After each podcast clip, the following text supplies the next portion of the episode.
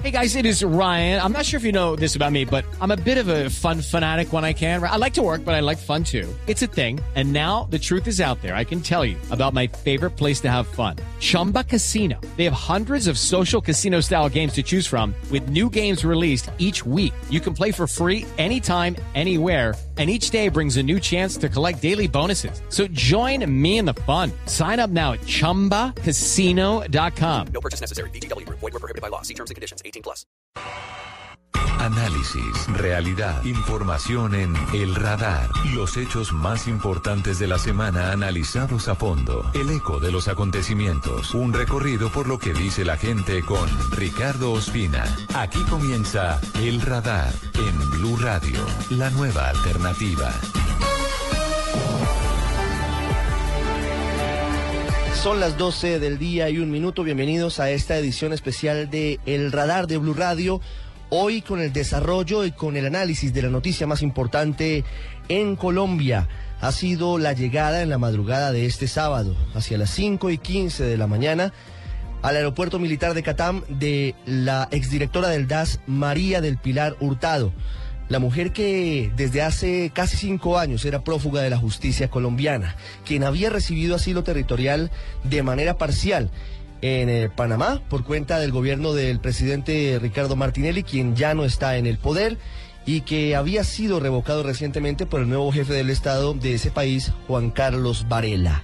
Ha tenido todo esto un desarrollo muy rápido en las últimas horas por cuenta de la circular roja que avaló Interpol, la Policía Internacional desde Lyon, Francia, a propósito de expedirla para que la policía de 186 países del mundo busquen a la exdirectora del DAS, que ya, como decimos, se ha entregado en territorio panameño y ya está en los calabozos del búnker de la Fiscalía aquí en Bogotá. Tenemos enviados especiales en cada uno de los puntos de la información, tenemos el análisis y tenemos lo que dicen los protagonistas de este escándalo, las víctimas principalmente del espionaje que durante varios años, durante el gobierno del expresidente Álvaro Uribe, centró la atención de los medios de comunicación, lo relacionado con las escuchas ilegales, la interceptación de correos y los seguimientos a periodistas, críticos del gobierno, a líderes de la oposición y también a magistrados de la Corte Suprema de Justicia. Iniciamos esta transmisión especial de Blue Radio en Ciudad de Panamá, en donde se ha generado la primera parte de esta noticia. Vamos al aeropuerto Tocumen, el sitio en el que ha sido entregada al director del CTI y al director de la Policía Judicial, la exdirectora del DAS, María del Pilar Hurtado. Allí permanece un micrófono de Blue Radio, Diego Monroy. Diego, buenos días.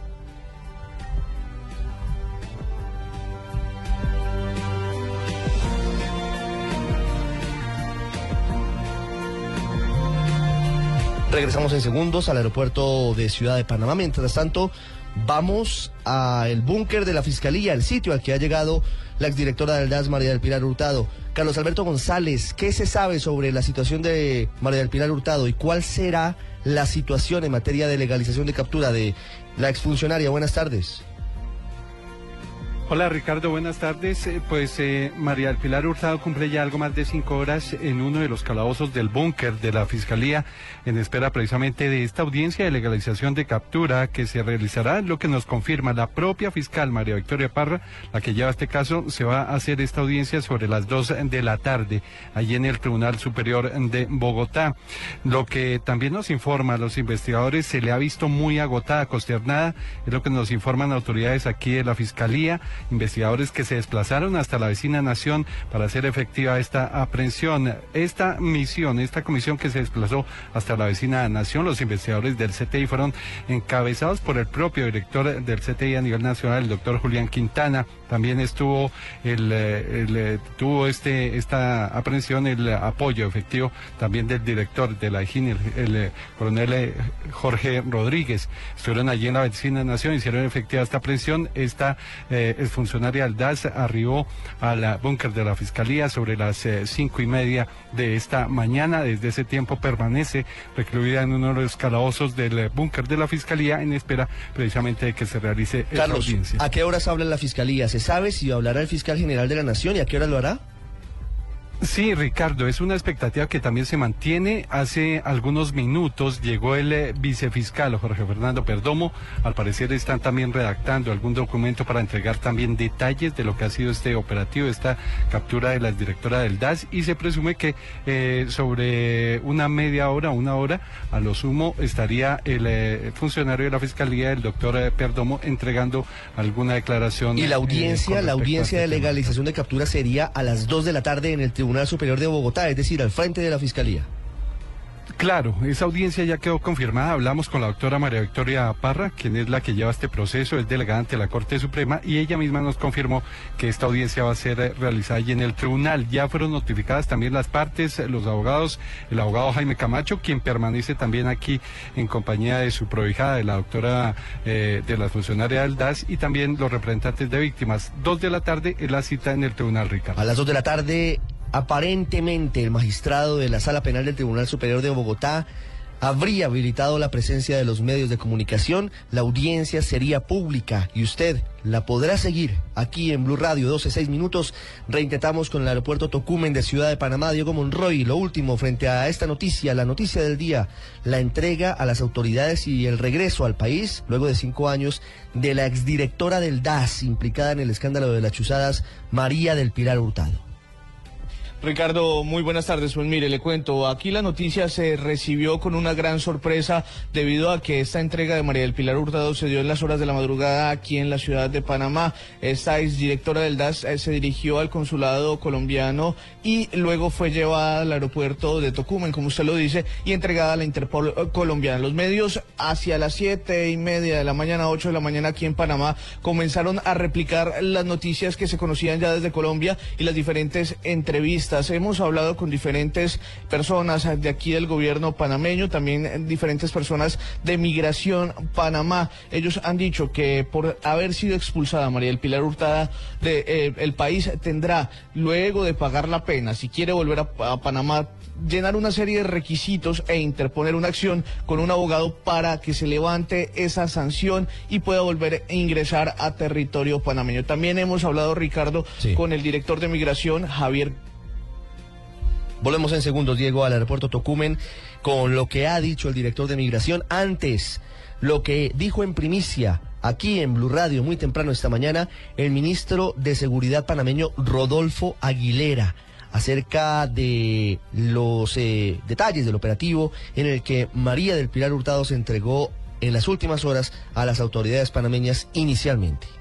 Inmediatamente instruí al director del Servicio Nacional de Migración, el comisionado Javier Carrillo, para que procediera a emitir una orden de expulsión y entrega de la señora María del Pilar Hurtado a las autoridades colombianas. Posteriormente, horas de la noche, madrugada, eh, la señora María del Pilar Hurtado, por conducto de terceras personas, eh, nos contactó, eh, se entregó El ministro Rodolfo Aguilera también se refirió a la posibilidad eventual de que una vez eh, salde sus cuentas pendientes con la justicia colombiana, María del Pilar Hurtado solicite su regreso a territorio panameño, toda vez que en estricto sentido legal ella estaría casada con un ciudadano de ese país. eh, en todo este proceso eh, intervino eh, la embajadora de Colombia en Panamá, Ángela Benedetti, para facilitar el proceso,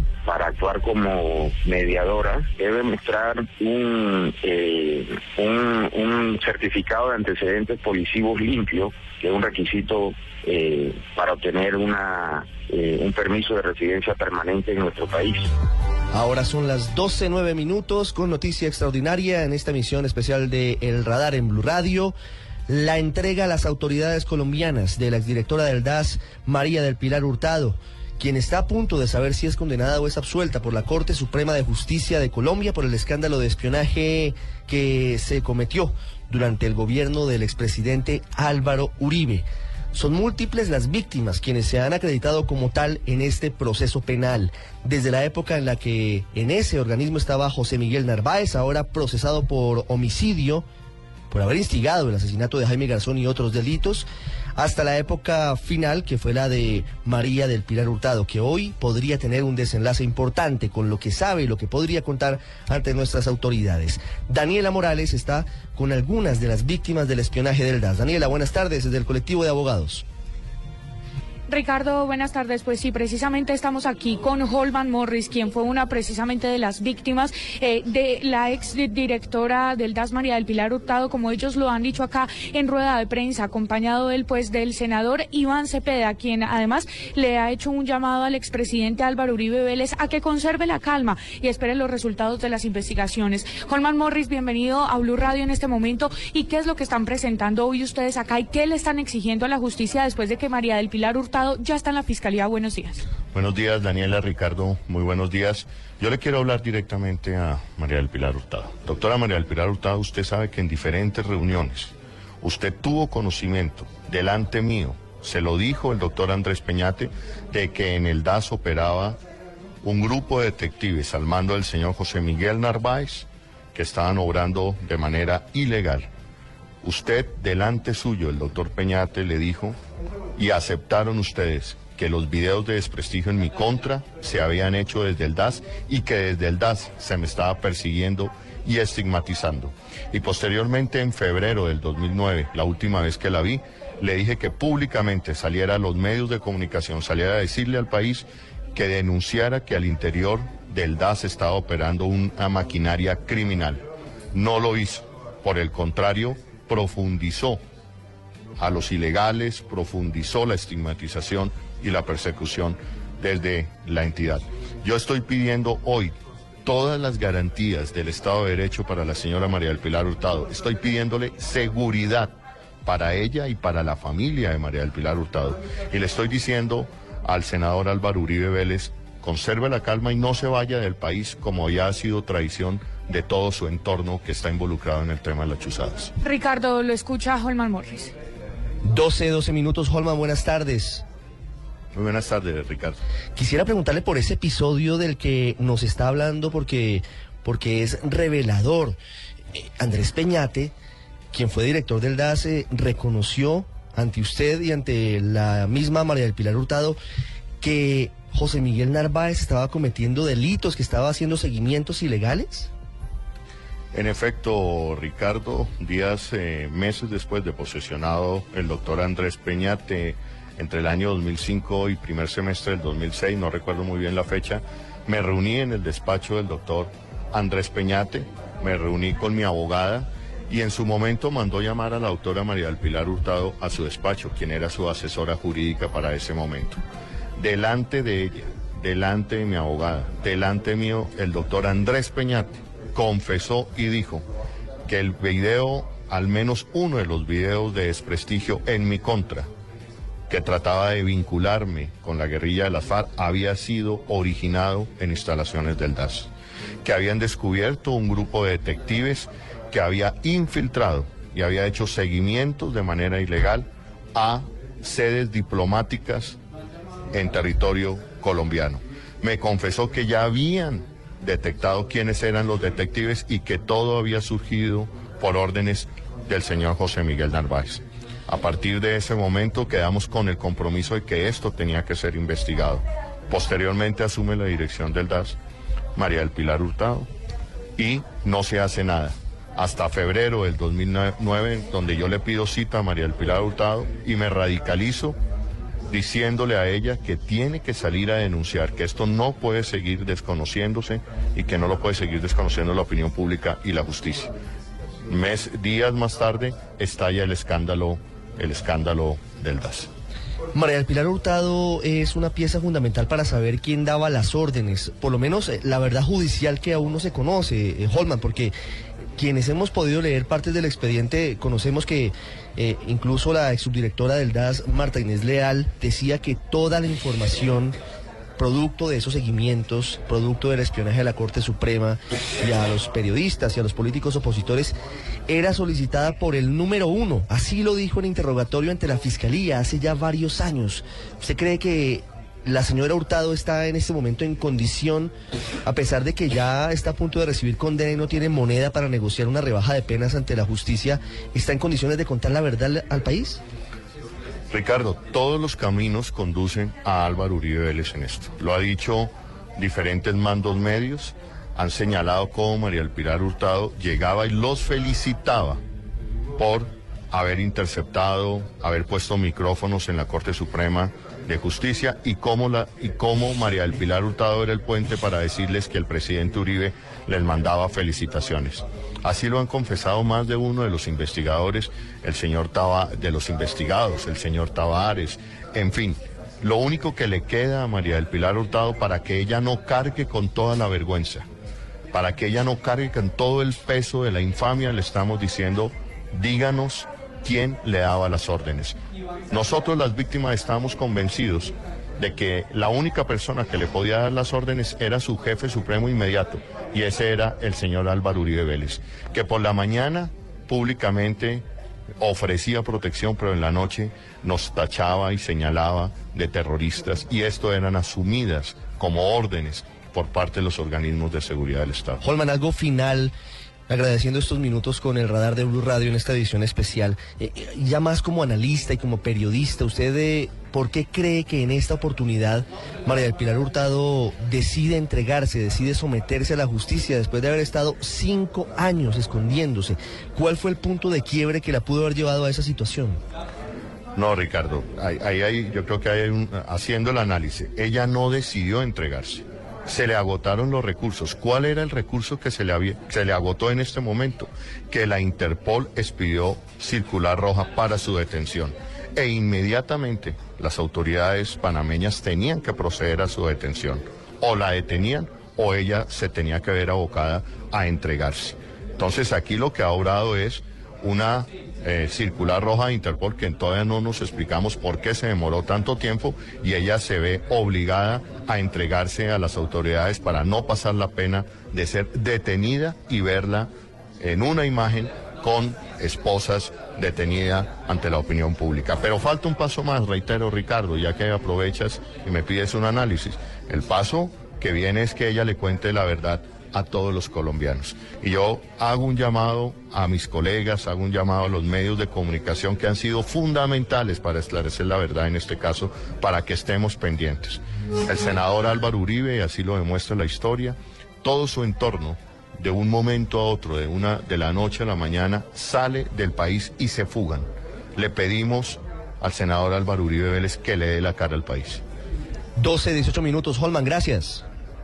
Muchísimas gracias, Ricardo. Regresamos en minutos al colectivo de abogados con las víctimas del espionaje durante el gobierno de Álvaro Uribe, una de las caras de esta moneda. Hablábamos con Holman Morris, periodista y quien también fue objeto de estos seguimientos irregulares, delictivos, desde el Departamento Administrativo de Seguridad. A propósito de lo que dice Holman, acaba de llegar un nuevo video, un nuevo mensaje del senador Álvaro Uribe, muy similar al que emitimos esta mañana en Blue Radio, pero con un cambio en la parte final. Eh, aparentemente lo graba en su finca, en su casa, en Río Negro, Antioquia. Y esto es lo que acaba de señalar el ex jefe de Estado a propósito de esta, la noticia del día, la entrega a las autoridades colombianas de la exdirectora del DAS, María del Pilar Hurtado. Una coincidencia no fortuita entre la declaración judicial del doctor Oscar Iván Zuluaga por la infamia del hacker y la revocatoria en Interpol de las garantías a María del Pilar Hurtado, víctima de un creciente matoneo, de una escalada de tortura por parte de Santos, de sectores cercanos a la FARC, del extremo izquierdismo que pretende apoderarse de la justicia. La energía de las convicciones se conoce mejor en la adversidad que en el buen tiempo. Fuerza. Muy breve mensaje, directo, con un eh, leve cambio en la parte final, el que acaba de enviar eh, el eh, expresidente y senador Álvaro Uribe. Ricardo, y hablando de cambios en Panamá, las autoridades migratorias, precisamente a raíz de la situación que se vivió en los últimos años con el tema de María del Pilar Hurtado, han empezado a analizar cambios en su normatividad migratoria, precisamente para evitar que ingresen al país para refugiarse allí personas que tienen deudas con la justicia. ¿Qué dicen las autoridades, Diego Monroy, en Ciudad de Panamá? Lexi, mire, Blue Radio conoció en exclusiva que el gobierno de Panamá tiene planeado incrementar las medidas de seguridad para conocer si las personas que intentan ingresar a este país tienen o no deudas con la justicia del país de donde provienen. Así lo dio a conocer Javier Carrillo, director de Migración Panamá. Estamos conversando pues para ver cómo fortalecemos la tecnología en los aeropuertos a efectos de que no entre personas con antecedentes judiciales al país con intenciones de delinquir. Eso es lo que estamos fortaleciendo. Eso es un tema que es imperceptible para el público porque esa es tecnología que se va a verificar antes de que aterricen los aviones, los listados de pasajeros para tratar de determinar si están gente con antecedentes o prontuarios penales. Por el momento no he recibido instrucciones de, poner ningún requisito adicional a los ciudadanos colombianos eh, en cuanto a su trámite de entrada al país. O sea, por el momento se mantiene igual. 12, 20 minutos, la voz del director de migración panameño, dando a conocer ese cambio que habría en eh, la legislación y la normatividad en la relación con Colombia, la forma en la que incluso al momento de aterrizar en cualquier aeropuerto o llegar por tierra a ese país, se verificarían los antecedentes y las solicitudes y otro tipo de condiciones para evitar que vuelva a suceder algo similar a lo que ha ocurrido con la exdirectora del DAS, María del Pilar Hurtado. A propósito, a esta hora, 12.21 minutos, su abogado de nuestro país, Jaime Camacho Flores, permanece reunido con ella en los calabozos de la Fiscalía, preparando lo que va a decir a las 2 de la tarde en la audiencia de legalización de su captura ante un magistrado de la Sala Penal del Tribunal Superior de Bogotá. Pero antes de entrar al búnker, el abogado Camacho habló con Blue Radio y dijo que la exdirectora del DAS permanecerá en el búnker de la Fiscalía y que antes de hacer cualquier tipo de confesión, esperaría el fallo de la Corte en su caso. Eh, peticiones específicas no hay, pero nosotros estamos seguros de que será garantizada su, seguridad. Suponemos que las autoridades se encargarán de esa tarea. En este, por ahora estará en el búnker, sí, mientras eh, se adelantan los trámites y la audiencia de legalización de captura, y ahí supongo que ya se resolverá eh, cuál será su destino. 12.22 minutos, el senador uribista Ernesto Macías le exigió al presidente Juan Manuel Santos que, así como según él, el jefe del Estado persigue a la exdirectora del DAS, María del Pilar Hurtado, haga lo mismo con terroristas y delincuentes que, según dice, ahora gozan de beneficios mientras le siguen haciendo daño al país. Aquí hay una obsesión del presidente Santos, la había, buscando la, primero, la expulsión de Panamá y segundo, la circular roja que logró conseguir con su viaje a Francia. Y eh, en esta parte también le pedimos al presidente Santos que con la misma obsesión que buscó a María del Pilar Hurtado, que ya consiguió el objetivo, que lo quisiéramos escuchar pidiendo circular roja para los terroristas que están en Venezuela protegidos por su gran amigo Maduro. 12.23 minutos, vamos en segundos a la sede de la Policía Judicial de la Dijina a conocer detalles de la llegada a Colombia de María del Pilar Hurtado. Vamos en segundos de nuevo a la Fiscalía a conocer a qué horas habría declaración oficial del fiscal Eduardo Montealegre y también regresaremos a Panamá porque tiene muchos más desarrollos esta, la noticia del día, la llegada a Colombia tras entregarse a las autoridades de la exdirectora del DAS, María del Pilar Hurtado. Hay días que para celebrar un momento especial en pareja no basta con un brindis de la champagne que tomó Napoleón cuando conquistó el norte de Italia. Hay días que puedes regalar el anillo de oro de tu tatarabuela que heredó de su bisabuela y no logras emocionar. Hay días que prometerle pintar su rostro en la capilla sixtina no le va a sacar ni una sonrisa. Hay días que un hombre de verdad debe cocinar las más ricas pastas para celebrar el amor. Pastas Verona. Si sabes de amor, sabes de pasta. El planeta está cansado. Estamos acabando los recursos. Hemos destruido sus bosques. Nos estamos quedando sin agua, sin animales, sin árboles, sin verde, sin futuro. Tú puedes ser parte de la solución. El 22 de febrero te esperamos en el Parque Simón Bolívar, en la carrera verde. Por cada corredor sembraremos tres árboles. Serán 10 kilómetros de amor por la naturaleza. Entre todos, ayudaremos a sembrar un bosque de 15.000 árboles. En la primera carrera verde, certificada Carbono Cero en Latinoamérica. Organiza Fundación Natura. Inscríbete en tu boleta. Corre por la vida. Corre por los bosques. Sin los bosques no hay vida. Mayor información en www.carreraverdefn.com. Apoya Blue Radio. Fútbol, fútbol, fútbol, fútbol, fútbol, fútbol, fútbol, fútbol, todo el fútbol. En Blue Radio, la nueva alternativa, la Liga con Banco Popular, este es su banco. Tomémonos un tinto, seamos amigos. Café Águila Roja, TCC, Cumple, Home Center, la casa oficial de la Selección Colombia, BBVA, adelante. Papas Margarita y de Todito, Águila, patrocinador oficial de la Selección Colombia, ayer, hoy y siempre.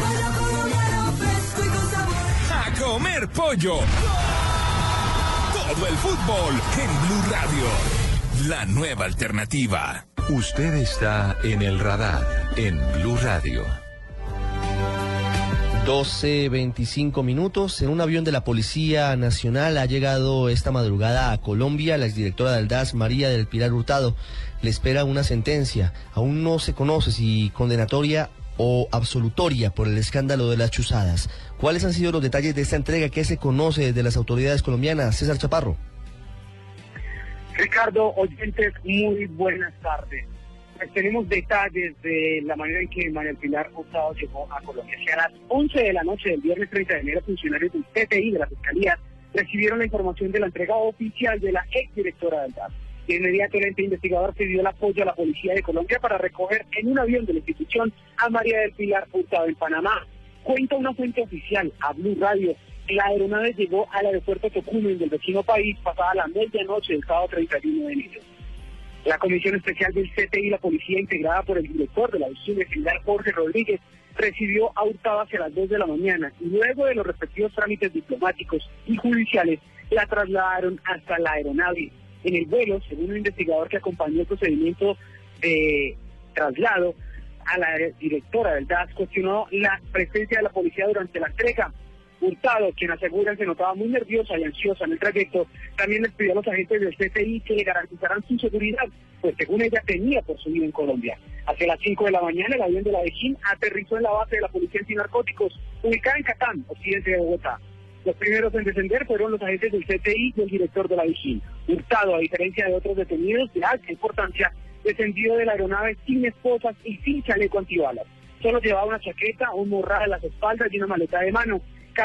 Hasta la sala de espera de oficiales de la policía, donde explicaron los protocolos de procedimiento de traslado. Pasados 30 minutos, asegura la fuente oficial, la exdirectora del DAS bajo extremas medidas de seguridad fue conducida hasta el búnker de la Fiscalía, donde realizaron los respectivos exámenes médicos y la reseña judicial. En el búnker de la Fiscalía, ella permanecerá hasta que se realice la audiencia de legalización de captura y decidan futuro judicial.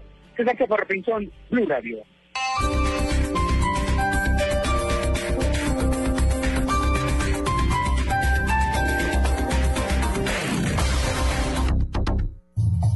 El Teatro Mayor Julio Mario Santo Domingo presenta al cantautor uruguayo Jorge Drexler, celebrando en Bogotá sus dos premios Grammy Latino por su nuevo disco Bailar en la Cueva. Único concierto sábado 31 de enero, 8 pm. Compra ya tus boletas a través de primerafila.com.co y taquillas del teatro. Apoya Grupo Bancolombia y Grupo Energía de Bogotá. Invita a Blue Radio y Alcaldía Mayor Bogotá Humana. Más información y compra de boletería en www.teatromayor.org. Usted está en el radar en Blue Radio.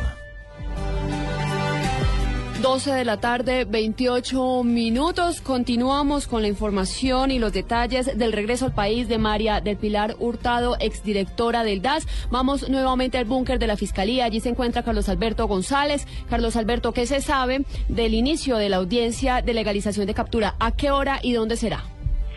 Hola Alexi, pues eh, lo que nos han informado aquí fuentes de la Fiscalía, la propia mm, fiscal que lleva el caso, la doctora María Victoria Parra, es que hacia las 2 de la tarde allí en el eh, Tribunal Superior de Bogotá se va a llevar a cabo esta audiencia de legalización de captura de la directora del DAS, de María Pilar Hurtado. Ella permanece aquí en uno de los eh, calabozos, en una de las celdas del búnker de la Fiscalía. Llegó sobre las seis y media de la mañana ah, directamente a una de estas celdas, se encuentra ahí y lo que nos informan también también las fuentes del organismo investigador es que se la ha visto también muy demacrada, está preocupada también por su seguridad y por lo que se entiende es que eh, va a ser trasladada eh, al Tribunal Superior de Bogotá, que queda aquí en diagonal a la Fiscalía, después de esa legalización de captura que calculan en promedio tarde entre hora, hora y media, ella volvería otra vez aquí a las celdas del búnker por su seguridad, todo lo que el, el caso representa, la relevancia que representa también ante eso llegada y el eh, ventilador que podría ella también prender al vincular a nuevos eh, funcionarios ante este escándalo. Lo que han pedido también las víctimas de las chuzadas es que ahora que llegue María del Pilar Hurtado, que empiece a delatar o que si tiene a bien empiece a, a acusar de dónde venían esas directrices, que obviamente lo que se ha eh, dicho es que venían directamente de la casa de Nariño. Lo que pretenden también las víctimas es que vincule directamente al expresidente Álvaro Uribe con todo este escándalo y también han pedido a la Comisión de Acusación de la Cámara de Representantes que actúe porque ha sido negligencia, también negligente con estas investigaciones que se adelantan en torno a este escándalo de las chuzadas y la vinculación y la posible participación que habría tenido el jefe del Estado en todo este escándalo.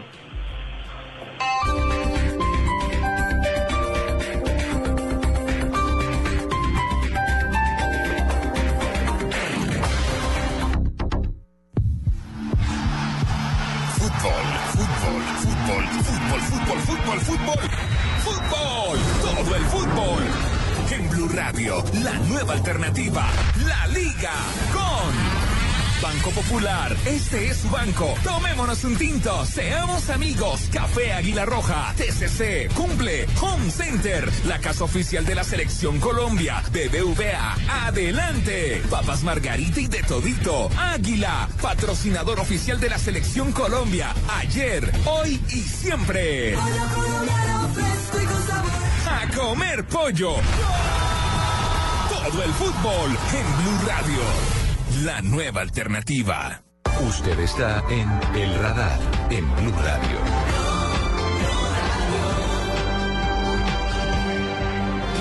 Ahora 12.31 minutos, seguimos en el radar de Blue Radio en esta edición especial, entregándoles detalles a todos de la noticia más importante de las últimas horas en Colombia, la entrega a las autoridades de nuestro país de la exdirectora del DAS, María del Pilar Hurtado. Podría calificarse, si usáramos un lugar común, como el eslabón perdido de las investigaciones por el escándalo de las chuzadas durante el gobierno del expresidente Álvaro Uribe. Vamos a Medellín. Integrantes del Centro Democrático en Antioquia insisten en que María del Pilar Hurtado es inocente. En la capital antioqueña, Lina María Zapata. Uno de los coordinadores del Centro Democrático en Antioquia, Héctor Quintero, manifestó que la entrega de María del Pilar Hurtado fue la única salida que tenía la exdirectora del DAS frente al proceso que ha enfrentado con la Fiscalía. Ante el fascismo que se ha introducido en Colombia, peligrosísimo entre el Ejecutivo y la Fiscalía, creo que a María del Pilar después de la terrible persecución, no le quedaba otro camino que entregarse y esperemos que la democracia en Colombia por fin pueda dar siquiera una demostración de libertad, repito, contra el proceso fascista que estamos viviendo. Aseguró también que no descartan la posibilidad de crear una estrategia para blindarse de lo que ellos aseguran ha sido una persecución política. En Medellín, Lina María Zapata, Blue Radio.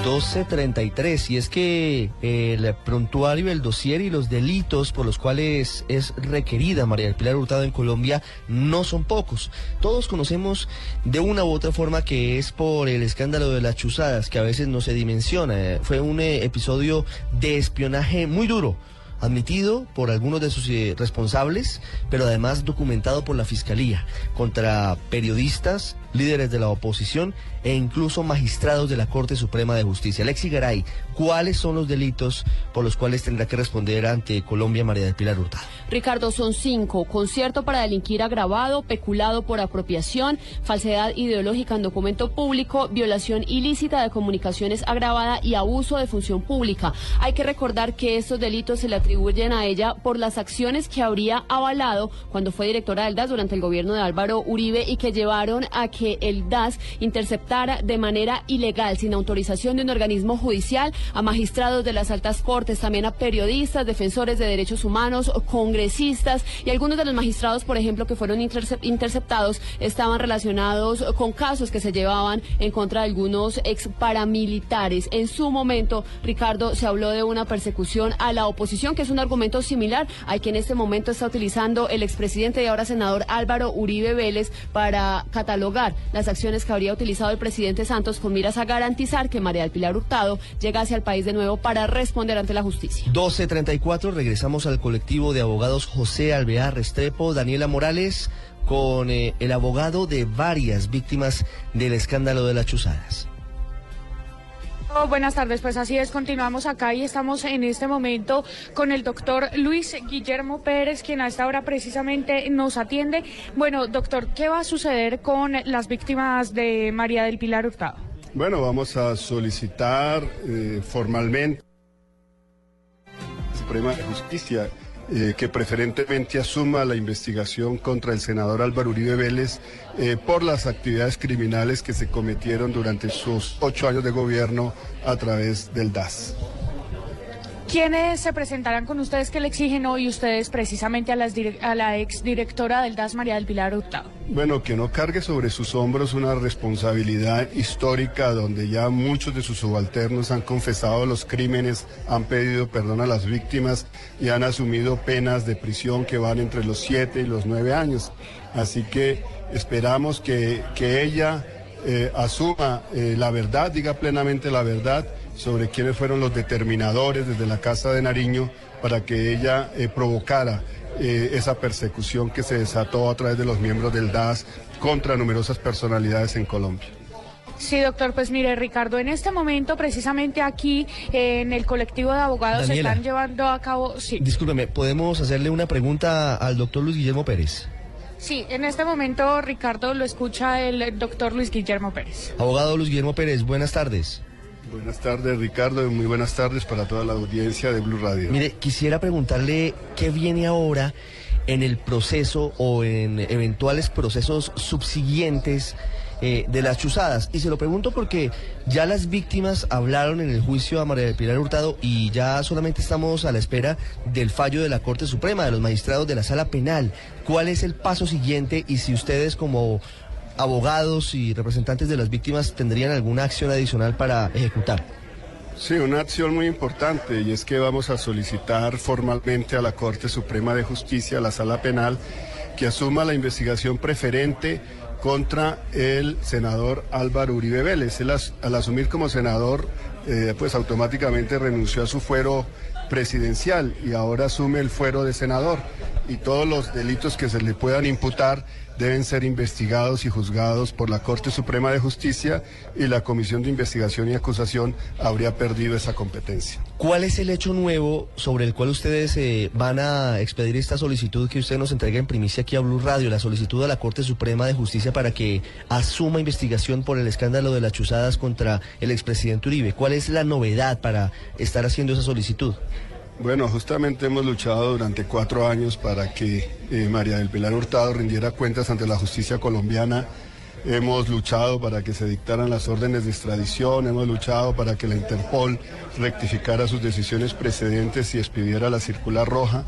Así que ahora que está en Colombia, eh, ya eh, ese eslabón fugitivo que conectaba la dirección del DAS con la Casa de Nariño aparece y por lo tanto eh, debería ser una de las testigos principales de cargo contra el expresidente Álvaro Uribe Vélez. En este caso, ya para finalizar, doctor Luis Guillermo Pérez, eh, ¿Hay esperanzas eh, de que la señora Hurtado entregue colaboración eh, a la justicia colombiana? Y se lo pregunto porque el escenario es el mismo del que hablábamos anteriormente. Digamos que no tiene la facultad ya ella de negociar una eventual rebaja de pena porque ya terminó el juicio y ya perdió la oportunidad y el momento procesal y ahora solamente espera si es condenada o es absuelta. ¿Será que eso de pronto dificulta su colaboración con la justicia colombiana?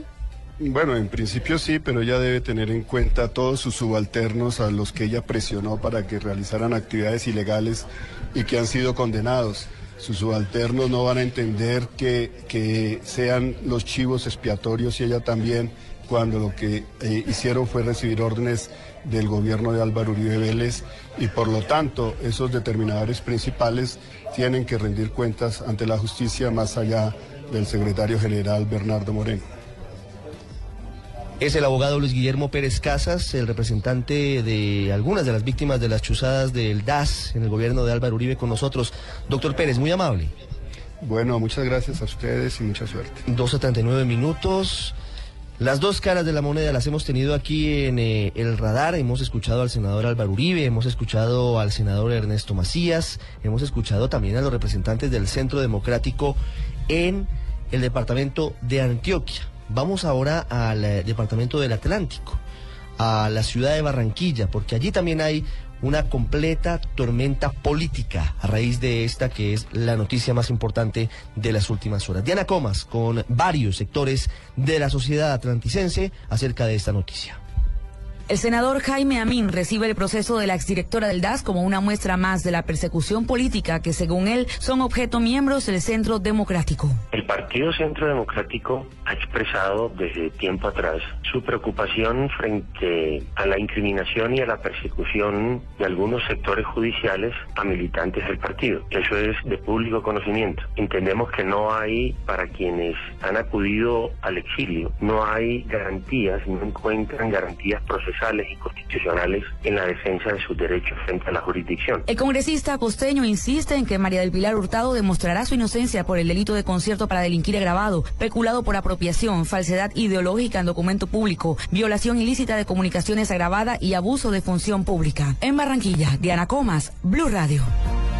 12 de la tarde, 40 minutos. El senador Iván Cepeda, una de las personalidades políticas que se vio afectada precisamente por esas interceptaciones del DAS durante el gobierno de Álvaro Uribe, le pidió a la justicia colombiana que agilice todos los procesos y de esta manera se pueda establecer si el exmandatario, que ahora es senador, ordenó estas interceptaciones. Veamos que cuanto antes eh, se realicen todos los procedimientos para que ella pueda explicar a las autoridades de investigación y a las autoridades judiciales, a la Corte Suprema de Justicia, todos los asuntos que tienen que ver con sus actuaciones. Hay que recordar que eh, testigos en, el proceso o en los procesos de las chuzadas han señalado que la señora Hurtado recibía eh, órdenes directas del expresidente Álvaro Uribe para realizar estas interceptaciones y seguimientos. Cepeda además pidió que se le garanticen los derechos a las múltiples víctimas de este proceso de interceptaciones ilegales. Ya lo hemos dicho, no son solamente congresistas del momento, líderes políticos, también son defensores de derechos humanos, magistrados de las altas cortes y periodistas. Ha dicho el senador Cepeda que para garantizar esos derechos de esas víctimas, María del Pilar Hurtado debe confesar absolutamente todo y hablar no solamente sobre interceptaciones de comunicaciones, sino también sobre sobre manipulación y alteración de información. Nosotros esperamos que, obviamente con el respeto del, derecho a la defensa y al debido proceso, eh, muy pronto eh, la señora Hurtado pueda confesar eh, todos los aspectos que aún se desconocen sobre este crimen de lesa humanidad. Rápidamente vamos a otro punto en Ciudad de Panamá. Julián Ríos tiene detalles acerca de lo que está sucediendo frente al abogado Ángel Álvarez, que fue el responsable de haber avalado la deportación posteriormente de María del Pilar Hurtado, de haber incluso intercedido judicialmente para que se eliminara esa protección, el asilo de que gozaba Hurtado en el gobierno Martinelli. Julián Ríos está con Ángel Álvarez. Buenas tardes, hoy hablamos con Ángel Álvarez, el abogado que denunció a María del Pilar Hurtado hace cinco años aquí en Panamá. Él es la persona que interpuso un recurso ante la Corte Suprema panameña para que le fuera negado el asilo político a la exdirectora del DAS. Pues finalmente él dice que se está haciendo justicia y dice que con esto también se asegura que en Panamá no haya intervenido la exdirectora del DAS para hacer algunas interceptaciones ilegales. Finalmente, por más que haya escondido, por más que haya rehuido la justicia, ha tenido que presentarse. Creo que muchas de las incomodidades que ahora sufre pudo haberlas evitado, pudo haber acortado este sufrimiento. Ángel Álvarez espera que en Colombia se haga igualmente justicia y dice que a María del Pilar Hurtado se le respetaron todos sus derechos aquí en Ciudad de Panamá. Julián Ríos, Blue Radio. José Fernando, buenas tardes. Tenemos información eh, acerca de lo que viene ahora, fundamentalmente desde las víctimas. Han hablado hace algunos minutos en el centro de Bogotá el abogado Luis Guillermo Pérez, el senador Iván Cepeda y también el eh, periodista Holman Morris. Los dos últimos son eh, acreditados como víctimas dentro de este proceso por el escándalo de las chuzadas del DAS. Lo que han dicho el eh, senador Iván Cepeda y también eh, Holman Morris es que le piden directamente a la exdirectora del DAS, María del Pilar Hurtado, que dé la cara y que entregue toda la información a la justicia y que diga quién era el responsable de haber ordenado lo que la Fiscalía considera fue el espionaje que se cometió desde el DAS. Y hay noticia porque desde el colectivo de abogados, Luis Guillermo Pérez, que es eh, el representante de algunas de las víctimas del espionaje, ha dicho en Blue Radio que el próximo lunes, muy temprano, radicará una solicitud ante la Sala Penal de la Corte Suprema de Justicia con base en la entrega de María del Pilar Hurtado para que los magistrados asuman la investigación por eh, el escándalo de las chuzadas del DAS contra el senador Álvaro Uribe y le quite la competencia a quien la tiene actualmente, que es la Comisión de Acusación de la Cámara de Representantes. Hay información adicional y muy rápidamente acerca de lo que será la audiencia, como ustedes lo han dicho a los televidentes de Noticias Caracol y nosotros aquí en Blue Radio, de que será a las 2 de la tarde en el Tribunal Superior de Bogotá.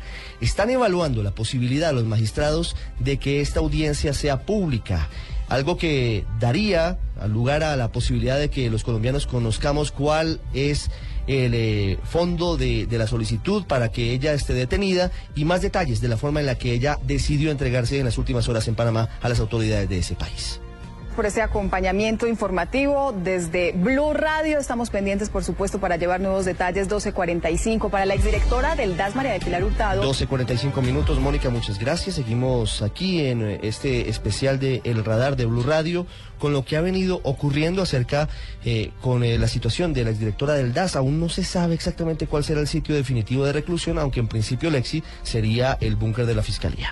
Pues en este momento, Ricardo, ella permanece en una celda, en un calabozo del búnker de la Fiscalía. Llegó allí cerca de las cinco y cuarto de la mañana. Su abogado arribó al lugar sobre las 8.30 y ha estado con ella todo este tiempo pendiente de las diligencias judiciales y preparándola, por supuesto, para la audiencia de legalización de captura. Luego de que se surta este trámite y la justicia colombiana declare como legal ese procedimiento, pues vendría entonces el momento de definir en qué fecha, qué día, a qué hora se va a la audiencia de imputación de cargos. 1246. Regresamos al búnker de la Fiscalía. Carlos Alberto González, ¿por qué se ha demorado tanto la Fiscalía General de la Nación en dar eh, el comunicado, un pronunciamiento oficial acerca de esta detención luego de haberse entregado a las autoridades María del Pilar Hurtado en Panamá? Claro, Ricardo, mire, aquí fuentes de la Fiscalía lo que nos dicen es que están también eh, tramitando, haciendo algunas eh, gestiones de lo que va a ser esta audiencia de legalización de captura de María del Pilar Hurtado. En estos momentos el eh, propio vicefiscal general, el doctor Jorge Fernando Perdomo, se encuentra en su despacho, está también reunido con la doctora María Victoria Parra, van a, tratar algunos lineamientos de lo que va a ser esta audiencia de legalización de captura. Por eso se ha demorado porque nos iban a dar algún pronunciamiento, algunas declaraciones sobre el mediodía, pero eso también eh, se ha aplazado y se dice que eh, sobre una media hora, una hora, estaría eh, dando algún pronunciamiento al fiscal Perdomo. Y Ricardo, déjeme contarle lo que nos han dicho los investigadores del CTI que se desplazaron hasta la vecina nación para hacer efectiva esta aprehensión de la directora del DAS. Lo que han dicho es que se le ha visto muy, muy demacrada a la directora del DAS, también muy nerviosa y otro dato importante, que ha expresado preocupación por su seguridad, por lo que ella representa en este caso de escándalo de las chuzadas. Ella iría a esta legalización de captura al frente en, uno de los despachos del Tribunal Superior de Bogotá y posteriormente regresaría aquí a una de las celdas, eh, por lo que le digo, Ricardo, por todo lo que representa también ella para todo este escándalo y la posibilidad de que siga mm, colaborando o delate, si a bien lo tiene, en todo este escándalo de las chuzadas. El eh, vicefiscal, eh, le repito, está en este momento reunido en su despacho y están tomando algunos lineamientos que van a adoptar en torno a esta audiencia que se va a realizar sobre las dos de la tarde, Ricardo. Pues Cabeto, estaremos por supuesto muy atentos como hemos estado desde las 5.30 de la mañana en Blue Radio con una transmisión especial muy detallada, todas las caras de la moneda frente a esta situación, una decisión que el gobierno del presidente Santos esperaba desde hace cuatro años, que ha generado diferentes eh, eh, confrontaciones entre los sectores políticos del país y además ha generado también una serie de reacciones en el gobierno panameño, ya lo decíamos anteriormente, debido a la situación de María del Pilar Hurtado, pues el gobierno decidió fortalecer los controles migratorios para evitar que situaciones como estas se registren. Y fue precisamente la Cancillería de ese país la que explicó las condiciones en las que salió hurtado de Panamá en horas de la madrugada y aclaró que se dio bajo la figura de expulsión. Los detalles con Julián Ríos. Muy buenas tardes. Hoy se pronunció oficialmente la Cancillería y el Ministerio de Seguridad de Panamá sobre la expulsión de la exdirectora del DAS, María del Pilar Hurtado. Las dos instituciones revelaron detalles en un comunicado que emitieron esta mañana y aseguraron que la exdirectora del DAS hizo contacto con migración inicialmente y luego se entregó a las autoridades colombianas. Una vez se hizo el protocolo para su expulsión, se le notificó la resolución a la exfuncionaria colombiana. Según el comunicado, Panamá garantizó en todo momento el estricto cumplimiento de las normativas vigentes para situaciones como la presente. Y dice el comunicado finalmente que la exdirectora del DAS, María del Pilar Hurtado, fue trasladada a Bogotá en un avión del gobierno colombiano. Es el único comunicado oficial emitido durante el día de hoy por el gobierno panameño. Julián Ríos, Blue Radio. Usted está en el radar en Blue Radio.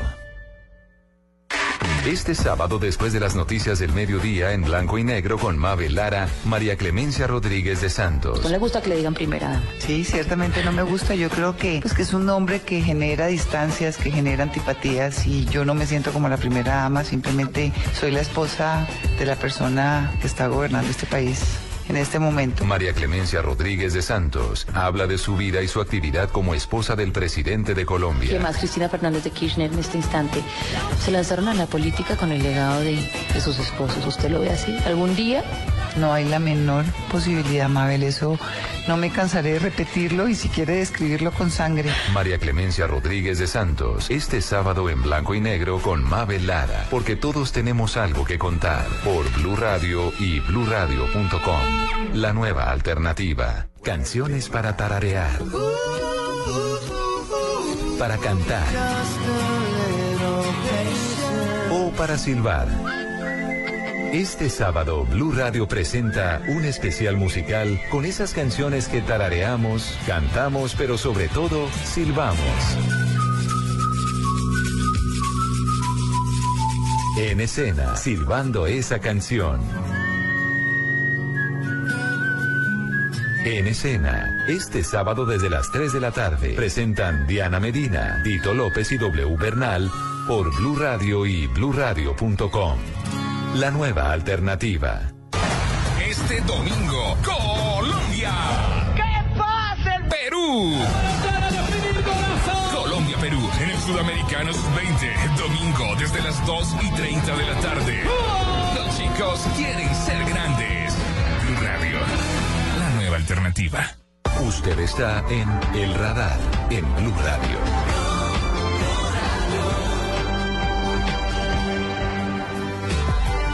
12.52 minutos, se calienta el escenario, que será seguramente un tinglado a las 2 de la tarde, de la audiencia en la que se legalizará la captura de la exdirectora del DAS, María del Pilar Hurtado.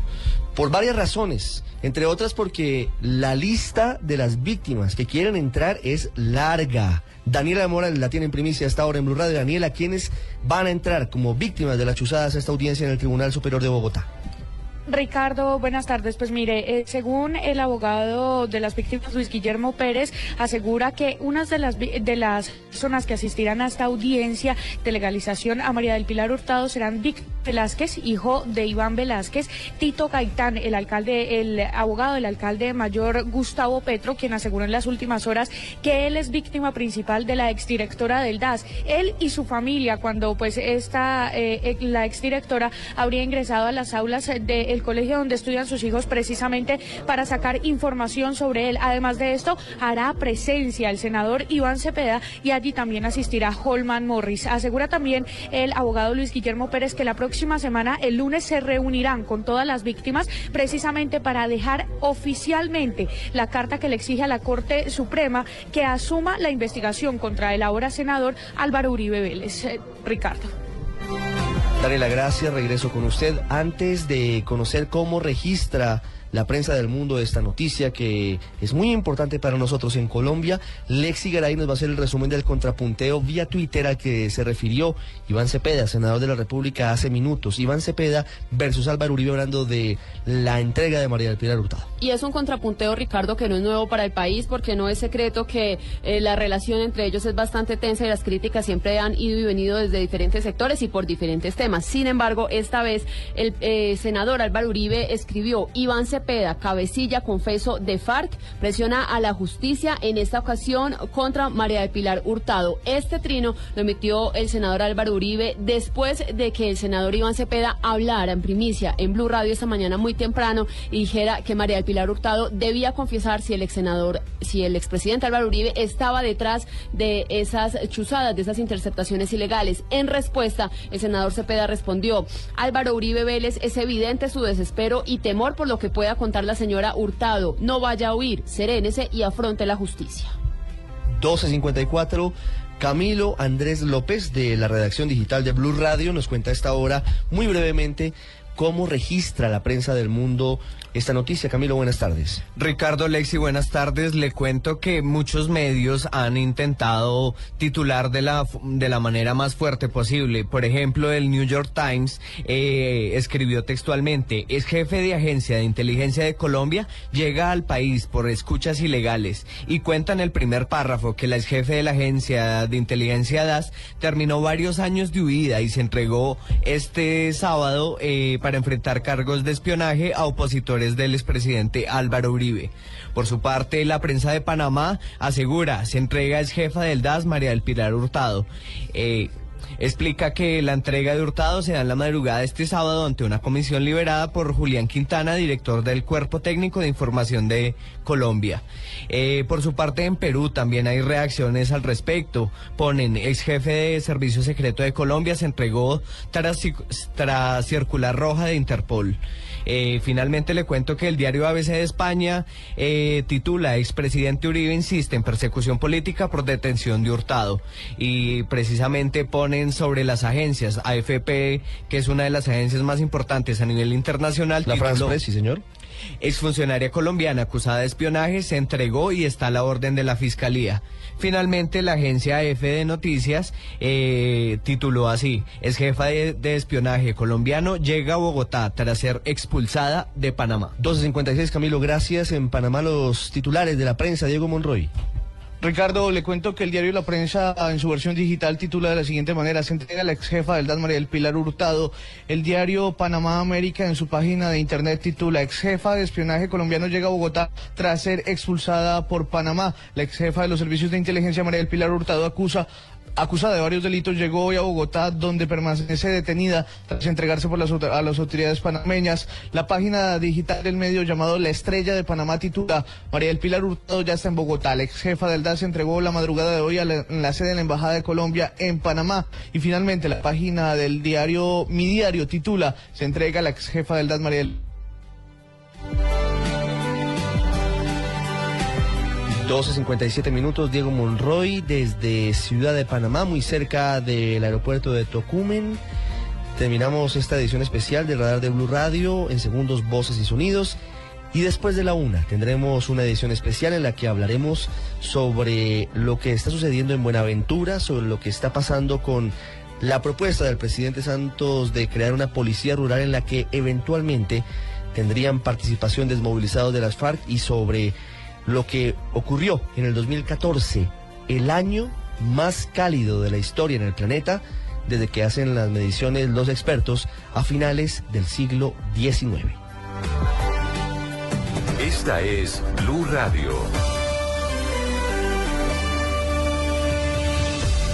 En Bogotá, 96.9 FM.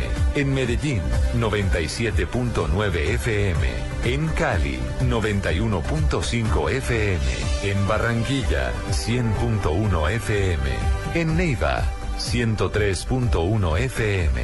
En Villavicencio 96.3 FM. En Armenia y el norte del Valle 94.1 FM. En Tunja 103.1 FM. En Bucaramanga 960 AM.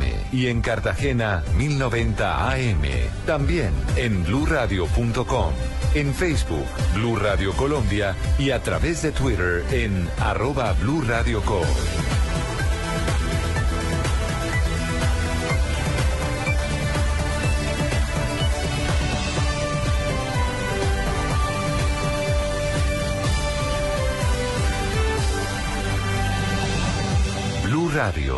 La nueva alternativa.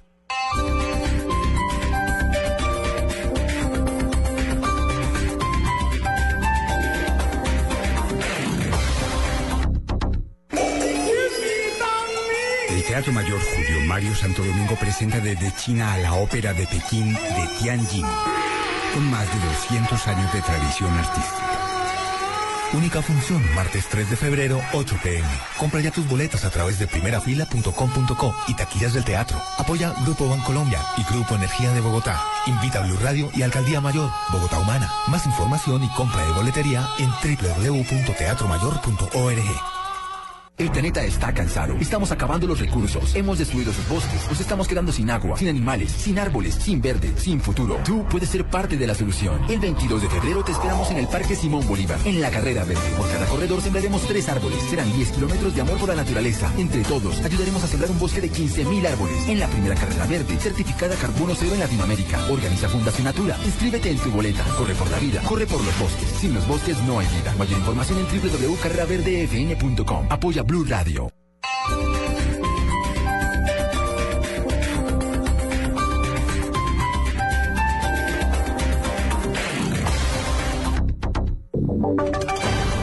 Voces y sonidos de Colombia y el mundo en Blue Radio y bluradio.com, porque la verdad es de todos. Es la una de la tarde en Colombia. Crece la expectativa a pocos minutos del inicio de la audiencia de legalización de captura, la primera presentación en público de la exdirectora del DAS, María del Pilar Hurtado, tras su regreso a Colombia, luego de haberse entregado a las autoridades panameñas en ese país en el que permaneció durante varios años. ¿Cuánto tiempo de cárcel le esperaría a Hurtado en caso de ser condenada por la Corte Suprema de Justicia, Carlos Alberto González? Hola Ricardo, pues mire, lo que nos informan las autoridades es que ella podría recibir pena entre 12 y 18 años de prisión eh, por los delitos que enfrenta en este juicio por el escándalo de las chuzadas, concierto para delinquir, prevaricato, interceptación ilegal de comunicaciones, abuso de funcionario y también violación ilícita de comunicaciones. Estos delitos le podrían acarrear esa pena entre 12 y 18 años de prisión. Y déjeme, Ricardo, hacemos un breve recuento de lo que ha sido este juicio en, en contra de la directora del eh, Dos años y medio en eh, el, eh, la Corte Suprema de Justicia enfrentó este proceso, ya está a punto de fallar y aunque ella se fugó a mediados eh, del 2010 hacia Panamá, eso no fue impedimento para que se le adentrara ese juicio en contra, que tuvo también como testigos, cabe recordar a otros implicados en este escándalo, al capitán Fernando Tavares, también a Marta Leal, Alberto Lagos, la tristemente célebre eh, Matahari, la funcionaria del DAS, eh, que bajo la complicidad de las señoras eh, de los Tintos también eh, estuvo chuzando y estuvo haciendo interceptación y seguimientos a los funcionarios del el Palacio de Justicia. Todos estos hechos son los que involucran y comprometen seriamente a esta señora, a la el funcionaria del DAS, a María Pilar Hurtado, que hoy enfrenta nuevamente a la justicia después de estar jugada por espacio algo más de cuatro años. La audiencia se estará celebrando, recordemos Ricardo, sobre las dos de la tarde en el Tribunal Superior de Bogotá. Carlos Alberto González, Blue Radio.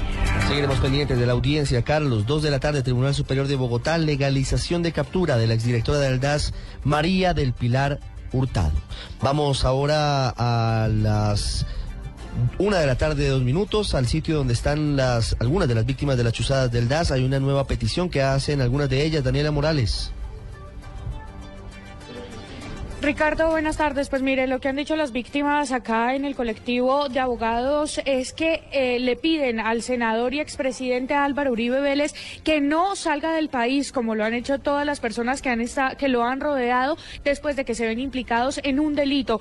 Aseguraron que debe guardar la calma y tranquilizarse ah, después de que pues, se haga la audiencia pública de la exdirectora del DAS, María del Pilar Hurtado, y así por fin, según ellos, se pueda conocer pues la verdad de todo lo que ha ocurrido durante durante las interceptaciones que aseguran ellos fue ordenada por el mismo expresidente Álvaro Uribe Vélez. Ellos en este momento están reunidos en una sala, entraron a una reunión precisamente para enviar, como ya lo habíamos dicho, la próxima semana una carta donde le exigen a la Corte Suprema que asuma la investigación contra el eh, ahora senador Álvaro Uribe Vélez. Algunas de las víctimas finalmente, Ricardo, que estarán presentes en la audiencia serán Víctor Velázquez, hijo de Iván Velázquez, Tito Gaitán, abogado del alcalde mayor de Bogotá, Gustavo Petro, Carlos Rodríguez, abogado de dos de los magistrados que se vieron implicados, pues eh, también víctimas de las chuzadas, y César Julio, además de Holman Morris e Iván Cepeda. Daniela Morales, Blue Radio.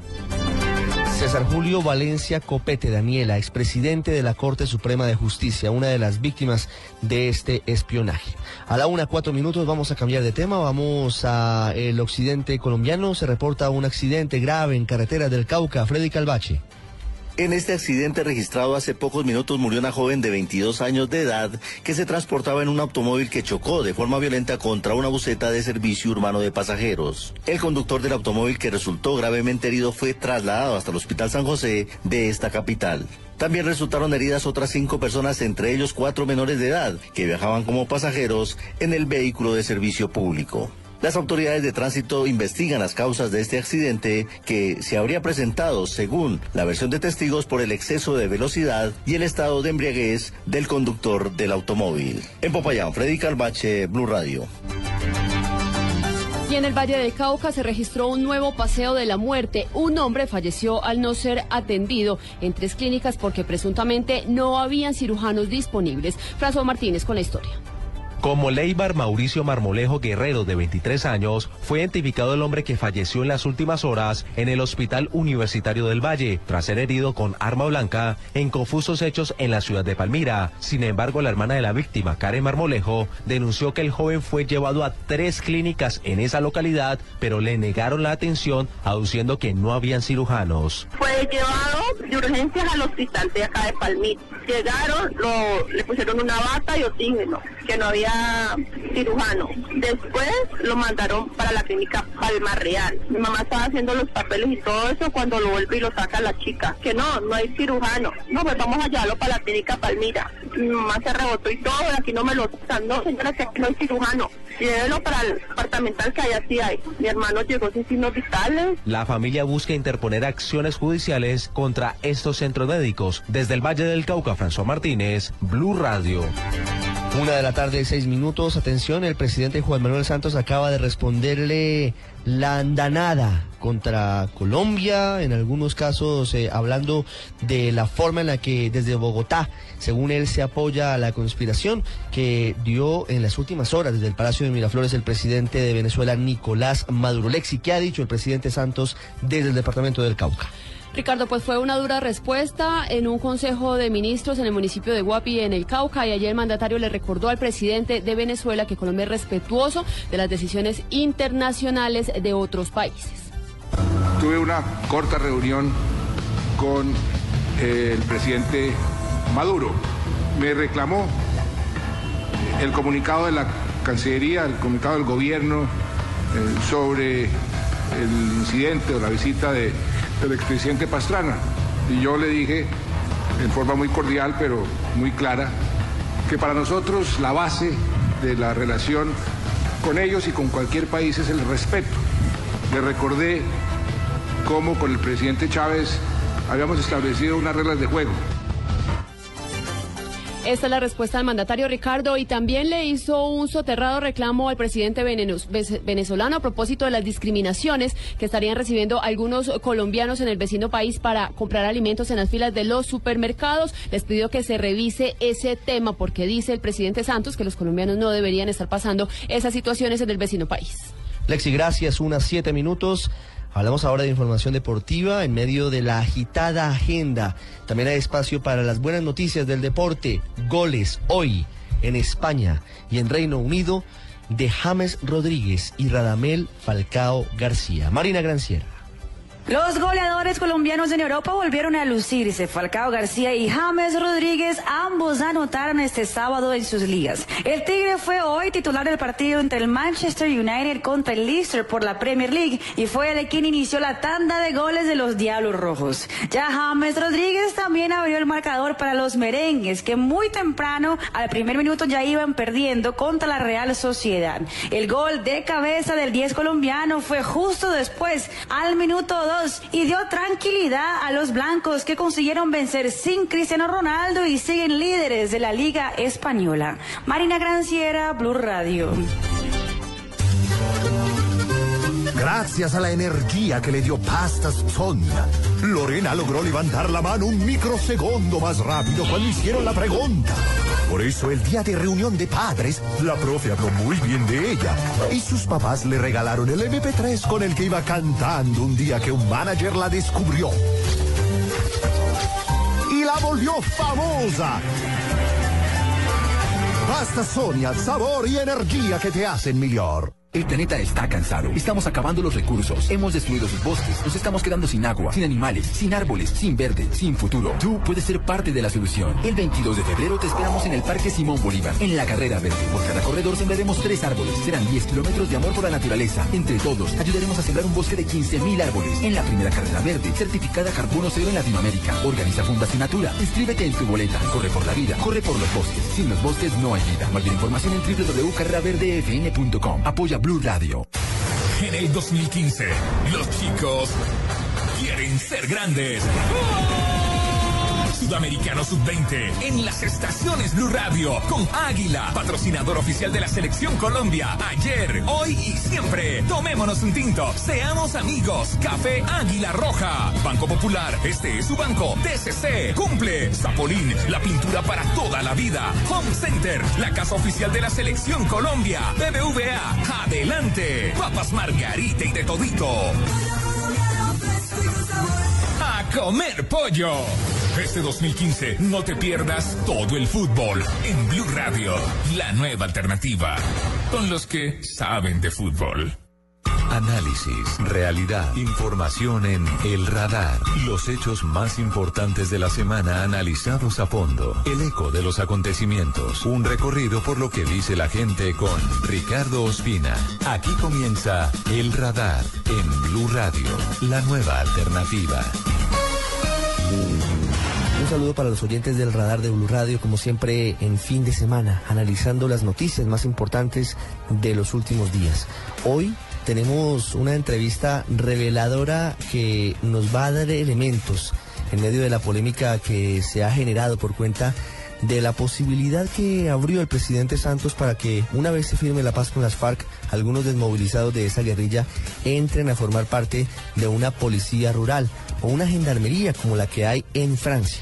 Vamos a hablar también sobre la dramática situación de Buenaventura, el puerto al que no olvidamos, al que seguimos acompañando en medio de la cruda violencia y el abandono del Estado que no cesa.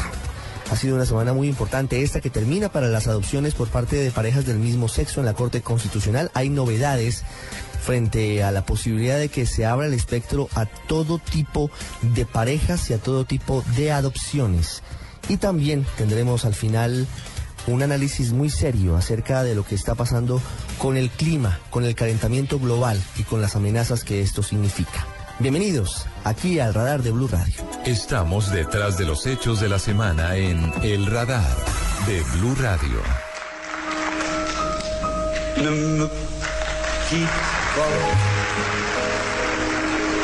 Il faut oublier tout, tous oublier. Podríamos decir que la palabra misteriosa de esta semana que termina en Colombia es gendarmería y ha sido palabra muy pronunciada por todos a raíz de una declaración que dio en París el presidente Juan Manuel Santos en su encuentro con eh, su colega, con el presidente francés François Hollande.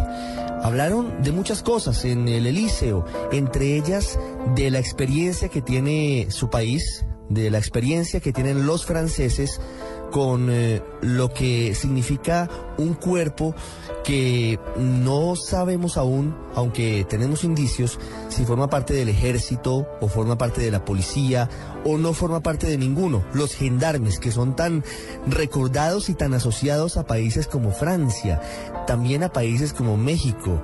Por eso hoy... Aquí en el radar queremos eh, conocer un poquito más de cómo funciona la gendarmería en territorio europeo, en Francia, porque además lo que ha despertado más polémica en torno a este asunto es que el presidente Santos abrió una posibilidad para que eventualmente en esa policía rural o gendarmería en Colombia entren a formar parte de ella desmovilizados de las FARC una vez se firme eventualmente el acuerdo de paz en La Habana, Cuba. Pero a lo que venimos, a saber cómo funciona la gendarmería francesa y qué es exactamente. Por eso tenemos hoy un invitado muy especial y el más idóneo para contarnos qué significa, cómo funciona y de qué manera eh, eventualmente podría verse en un país como Colombia. Por eso eh, está con nosotros Juan Company, él es eh, coronel de la Gendarmería Francesa y es agregado policial adjunto en la Embajada de Francia en nuestro país. Coronel Company, buenas tardes. Buenas tardes, señor, y gracias por darme la, oportunidad de comentarle a usted y a todos sus oyentes y más allá a la opinión pública colombiana, pues lo que es y representa la Gendarmería, el cuerpo al que tengo el honor de, pertenecer. Coronel Company, comencemos por ahí. ¿Qué es la Gendarmería francesa? La Gendarmería francesa, primero, bueno, es una de las más antiguas instituciones eh, de Francia, lleva este nombre desde el año 1791 y con otro nombre asociado al antiguo régimen de la monarquía, pues va existiendo desde la Edad Media. Es un cuerpo íntimamente eh, ligado a la seguridad eh, interior y tanto y también exterior de, nuestro de nuestro país. Eh, realiza funciones de seguridad pública en lo que son las áreas rurales o periurbanas de nuestro país, lo que representa un 95% del territorio y más o menos la mitad de los 66 millones de habitantes que consta Francia tanto en la metrópolis como en los territorios y departamentos de ultramar. Por ejemplo, la Guayana francesa, que es la, el enclave francés dentro del continente, del subcontinente latinoamericano.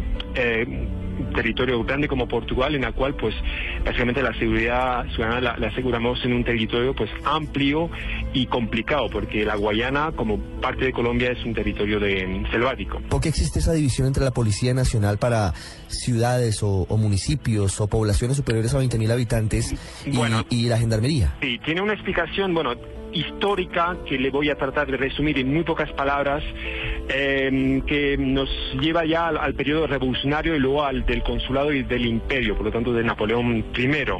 Eh, él aplicó en este campo de la seguridad como en otros el divide y regnarás, por lo tanto se apoyó en dos cuerpos eh, para no poner eh, lo que mm, decimos en Francia, todos los huevos en la misma cesta, todos los, los huevos de la, seguridad, de la inteligencia, de la intervención, de la protección de los ciudadanos, digamos, mm, confiarlos a un único cuerpo. Eso es la explicación básicamente resumido a, grandes rasgos de, la diferencia entre gendarmería y, policía. Y luego hay una, explicación, digamos, más eh, policial que es que la, asegurar la seguridad en el campo o en zonas amplias implica eh, una formación, una dedicación, unos medios, unos modos de operar eh, con la población, con los fenómenos delincuenciales que se dan en estas zonas, pues algo diferentes o muy diferentes a los de la intervención policial o acción policial, tanto preventiva como represiva, en, entornos urbanos. El presidente Santos en París eh, recientemente dijo, coronel Company, que la policía rural estaría formada precisamente para garantizar la seguridad en esas zonas alejadas del país. Y abre la puerta para que formen parte de ella obviamente campesinos, habitantes de la zona, lugareños que conocen bien las costumbres y conocen bien eh, la topografía del lugar. Eso ocurre igual en Francia, es decir, los gendarmes, quienes aspiran a gendarmes en, algunas oportunidades, son personas de las zonas en las que luego prestan seguridad. Ojalá lo fueran todos. Ojalá los que mis compañeros que ejercen funciones de seguridad pública en las zonas, en las zonas rurales o periurbanas fueran eh, lugareños o oriundos de estas zonas. Pero también una realidad que también afecta a, Colombia es la cada vez más urbanización de nuestros eh, de nuestros jóvenes que puedan aspirar a, integrar a, a, gendarmería o a la Policía Nacional de, Colombia y um, por lo tanto, eh, cada vez más nuestros candidatos, jóvenes candidatos, son urbanos, vienen de las grandes urbes y uh, captar, uh, retener, formar, cualificar, entrenar eh, gendarmes que vengan de zonas rurales porque cada vez hay menos gente viviendo en zona rural y cada vez menos estos eh, conciudadanos aspiran a, entrar en nuestras filas. Es una dificultad que, que afecta a, a ambos países, pero claro, conocer la realidad campesina, eh, ser, venir de la tierra, tener los pies en la tierra y trabajar con y para la, la, lo, la ciudadanía que vive en, en zonas eh, rurales, lo, lo, ayuda. Pero bueno, cualquiera por vocación de servicio, pues también eh, o sea, no hay que cerrar la puerta a, a, a candidatos urbanos, obviamente, pero sí. es una realidad. O sea, cada vez más jóvenes, cada vez más pues con unos valores como o sea, urbanos, consumistas, etcétera, que bueno, se alejan un poco de lo que son la realidad del campo, tanto en Francia como en Colombia. Coronel Company, tengo dos preguntas más para usted. Sí. Primero, quisiera eh, saber si, si la idea que me estoy haciendo en este momento es cierta para compartirla con los oyentes. ¿Los gendarmes son una especie de híbrido de mezcla entre policía y ejército con funciones específicas? Somos, eh, o sea, yo creo que eh, cogemos lo mejor de, los, de ambos caracteres.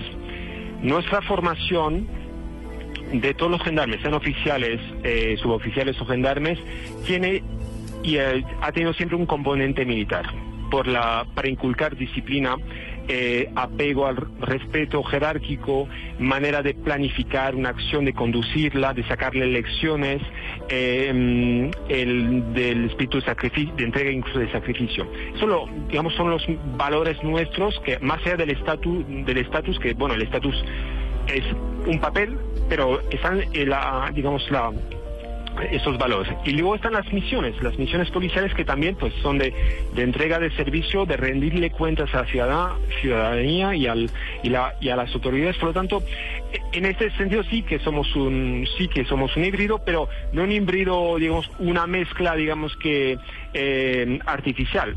Sacamos lo mejor de cada, de cada, de cada carácter policial y militar para el bien de los franceses. Quiero hacerle la, la, última pregunta a Coronel Company, agregado policial adjunto de la Embajada de Francia en Bogotá. No lo quiero meter en líos. Por supuesto, usted es un diplomático, pero no quiero hacerle... No, no, me vaya a llevar a un campo minado. quiero hacer una comparación. Sí.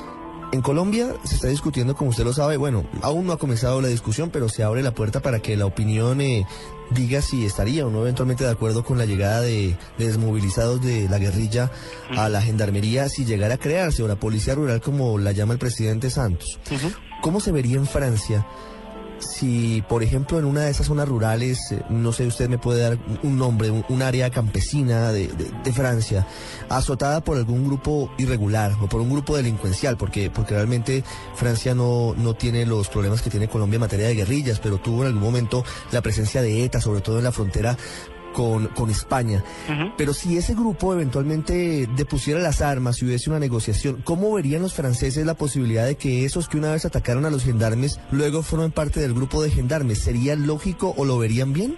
Efectivamente le confirmo que me, me llevó usted a un campo minado. Uh, bueno, esa respuesta le, le, incumbe obviamente al señor presidente, a su gobierno y al pueblo colombiano. Uh, es obvio que um, el, el único que puede eh, pasar página y luego se está escribiendo esta página histórica uh, para ir hacia, hacia la paz, pues eh, la, la, escribe, la, la, la, están escribiendo todos los colombianos y todos los colombianos tarde o temprano pues opinarán sobre, sobre, sobre este tema.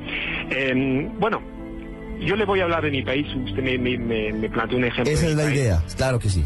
En mi país, bueno, mi país eh, estuvo azotado por eh, solamente en el siglo XX dos guerras mundiales y uh, estas, sobre todo la segunda, fragmentó la sociedad francesa, eh, pues entre eh, los que resistieron, los que supusieron, los que lucharon de diversa manera, etcétera, y los que colaboraron, etcétera. También Francia estuvo implicada en un proceso de descolonización también muy, ah, muy fuerte en los años 50 y 60, etcétera. Por lo tanto, hemos vivido sobresaltos históricos donde incluso la que han fragmentado la sociedad francesa en diversos momentos y donde eh, la reconciliación tanto con nuestros vecinos inmediatos, pienso en Alemania, con, eh, pero también la reconciliación entre franceses ha sido también un, desafío muy, ah, muy importante. Dicho esto, ahora le corresponde a, a, la- a la- a las sociedades colombianas establecer unos criterios de posible incorporación. Ah, estos criterios serían criterios objetivos, pues como ya existen, porque para ingresar en las fuerzas militares o en la Policía Nacional de Colombia, pues hay, existen unos, unos criterios, unos requisitos físicos, intelectuales, psíquicos, de antecedentes penales, judiciales eh, determinados. Por lo tanto, eh, le corresponde a los colombianos y al gobierno de Colombia fijar estos criterios. Y luego, pues estos criterios, pues serán pertinentes o menos pertinentes, pero hasta ahí le puedo contestar, hasta ahí le puedo contestar. Pero eh, en, aras de la reconciliación, eh, el Estado en su, en su conjunto tiene que acompañar, o sea, hablo del Estado, no hablo de la fuerza pública, hablo del Estado y de, los- lo, y de lo que com- los diferentes elementos que componen el Estado. El Estado tiene que tener un papel activo y obviamente estoy seguro que lo tendrá para que los desmovilizados, cual sean su origen, eh, FARC, ELN, pues tengan, digamos, opciones de reintegración a la vida civil. Los que tengan que ser juzgados, que sean juzgados y condenados. Y eso le, corresponde a la, a la justicia transicional, en fin. Y esto también se, está, se, va a establecer. Y luego, pues, los que no entren en ese proceso de juicio o de condena, etcétera, pues que mm, se pasará página y volverán a ser ciudadanos de Colombia, pues ahí el, el gobierno y el pueblo colombiano tendrán que determinar si cumplen unos criterios objetivos para in- ingresar pues en las fuerzas militares, en la fuerza pública o existente o por crear. Esto ya es corresponde a, a Colombia. Déjeme decirle, coronel Company, que usted hace gala precisamente de la diplomacia, de lo que, de lo que ejerce en nuestro país como agregado policial de la Embajada de Francia en Colombia. Pero ha sido realmente un gusto. Teniente coronel Juan Company, de la Gendarmería Francesa. Porque ha sido, me, señor. ¿Me permite un último apunte? Claro. En el usted nombró la, la gendarmería mexicana, que es, um, bueno, el ejemplo más reciente de creación, eso sí que fue una creación de un modelo policial que, bueno, tiene los problemas que tiene, y hablo de, México.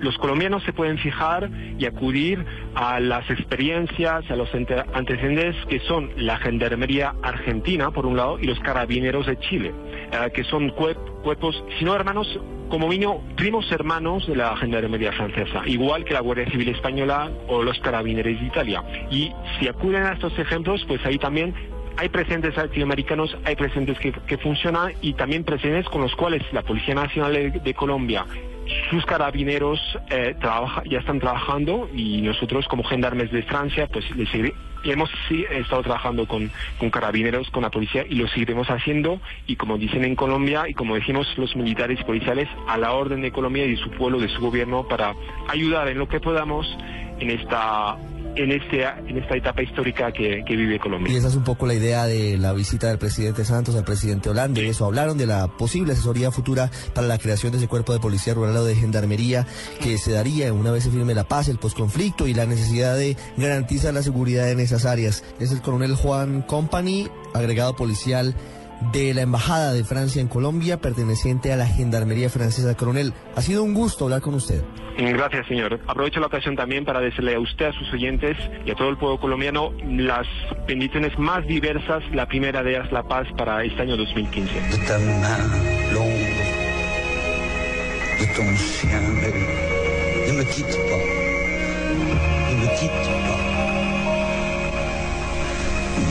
de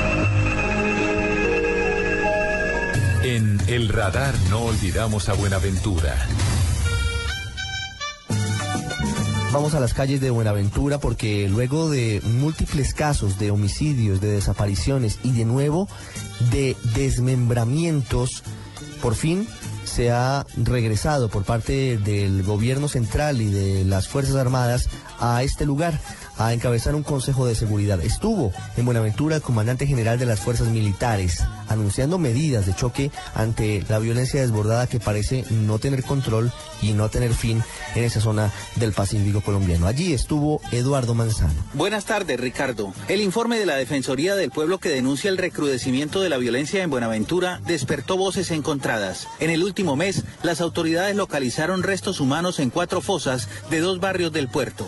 Los niveles de pobreza en los que vive la mayoría de los habitantes de Buenaventura es para algunos el caldo de cultivo de la violencia. José Luis Rojas, líder social. El desempleo en Buenaventura está en un 63% y las grandes obras o las inversiones que está haciendo el gobierno va hacia el tema portuario. En la cuestión social no se ve reflejado. Monseñor Héctor Epalza, obispo de Buenaventura. Pues todos tenemos que preocuparnos por estos mm, rebrotes, diría yo, de violencia eh, que atentan contra la vida. De verdad que sigue Buenaventura padeciendo eh, una marginación, una exclusión social. Sin embargo, en una reunión de seguridad, el director de la policía, general Rodolfo Palomino, y el comandante de las fuerzas militares, general Juan Pablo Rodríguez, señalaron que los niveles de violencia han bajado. Una apreciación distinta. Lo que hemos encontrado son eh, unas fosas en donde se han encontrado unos cuerpos que de acuerdo a, a un dictamen preliminar podían tratarse de cuerpos ocultos allí desde varios meses atrás. Incluso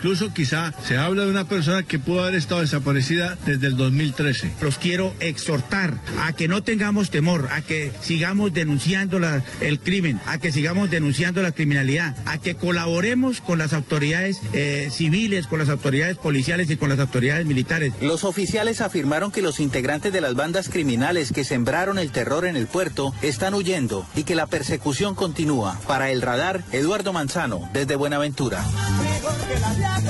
Como lo decíamos hace algunos minutos, hace casi exactamente un año, el gobierno nacional anunció la intervención integral en Buenaventura, en el principal puerto sobre el Pacífico, el sitio en el que vive más de 400 mil colombianos, la zona por la que supuestamente Colombia tendría un diferencial en materia de importaciones y de exportaciones, por ser el principal sitio de llegada y salida de carga de Colombia. Pero como lo señalamos hace casi 365 días, se dio ese acto. Un año después, las cosas parecen ir de mal en peor. De nuevo, casas de pique, personas desmembradas, personas asesinadas y personas desaparecidas. Un caso relacionado con ese grupo de personas que una vez salieron de sus casas y nunca más regresaron es el de Alexander Mosquera, de 35 años de edad, que partió de su hogar en mayo del año pasado y aún hoy no se sabe nada sobre su paradero. Nos atiende hasta ahora desde el puerto sobre el Pacífico Don Elis Mosquera, su hermana. Don Elis, buenas tardes. Buenas tardes. Don Elis, ¿qué fue lo que pasó con su hermano, con Alexander Mosquera? ¿Cuál es la historia de su desaparición? Pues mi hermano llegó a la ciudad de Buenaventura el día 7 de mayo en las horas de la noche porque él es residente de la ciudad de Santiago de Cali. Llegó a la casa y pues nos informó que iba a realizar un acarreo el día 8 de mayo a eso de las 9 de la mañana salida de la ciudad. Nos despedimos como es costumbre en la mañana y hasta la fecha no sabemos del paradero de él. Recurrimos a las autoridades pertinentes. Nos tocó dar una espera de 72 horas. Le informamos al auxiliar criminalístico de turno que él era una persona de que cuando uno se comunicaba con él, él contestaba el celular y se nos hacía muy raro lo que estaba sucediendo. Pues ya como protocolo esperamos las 72 horas. Eh, nos dirigimos al peaje de Lobo Guerrero a pedir ayuda en el circuito por medio de una carta que nos entregaron en la fiscalía. Nos facilitaron unas imágenes a las cuales llegaron también a poder de la fiscalía, llegaron videos donde mostraban que la camioneta había pasado, pero lo que mostraban era que iba sin la mercancía. Dimos espera eso ya que causaba traumas al proceso de investigación, pero esta es la fecha y todavía estamos esperando porque la coordinadora asignada ahora a la Fiscalía Especializada de Vestidos y NN pues no nos da respuesta alguna. Tuvimos la triste noticia de que encontraron la camioneta, pero las personas que fueron capturadas quedaron en libertad libertad. Y lo que no saben decir ahora en la fiscalía es que la investigación está en proceso y no nos pueden brindar ninguna información porque podemos distorsionar la investigación como tal. Increíble. Eso es lo que nos sabe decir la fiscalía especializada. Sí, don Elis, tengo, tengo varias preguntas. Le pido por favor que sea muy puntual en las respuestas. La primera es, cuando usted dice que llegan al peaje de Lobo Guerrero y allí les facilitan imágenes, ¿quién les da esas imágenes del vehículo, del carro de su hermano regresando de Buenaventura? ¿Y qué ven en exactamente quién lo conduce o, o qué alcanzan a, a percibir, a observar? Lo que se visualiza no es la persona que va manejando, simplemente muestran las imágenes por el carril que pasa y a la hora que pasa. Cámaras no mostraban la persona que iba manejando. ¿Cuándo pasan? Es decir, la fecha y la hora, ¿cuál es? Pasó por el viaje de Lobo Guerrero, el carril 3, eso de las 2 y 26 del mediodía. ¿Cuándo encuentran la camioneta? Usted dice que detienen a las personas que la llevaban, pero luego quedan en libertad. ¿Eso cuándo sucedió? Esto sucedió el 11 de junio, Un mes después de la desaparición de su hermano. un mes después de la desaparición de mi hermano y pues no dan razón alguna. Mire, su hermano Alexander tuvo en algún momento diferencias o amenazas o problemas con alguien. En nuestro conocimiento no tenía ni amenazas ni nada por el estilo. ¿En qué parte de Buenaventura viven ustedes? ¿En algún barrio conflictivo donde haya guerra de pandillas o es un barrio tranquilo? No, es más, en el lugar donde nosotros vivimos hay un cerca que un patrón de la Armada.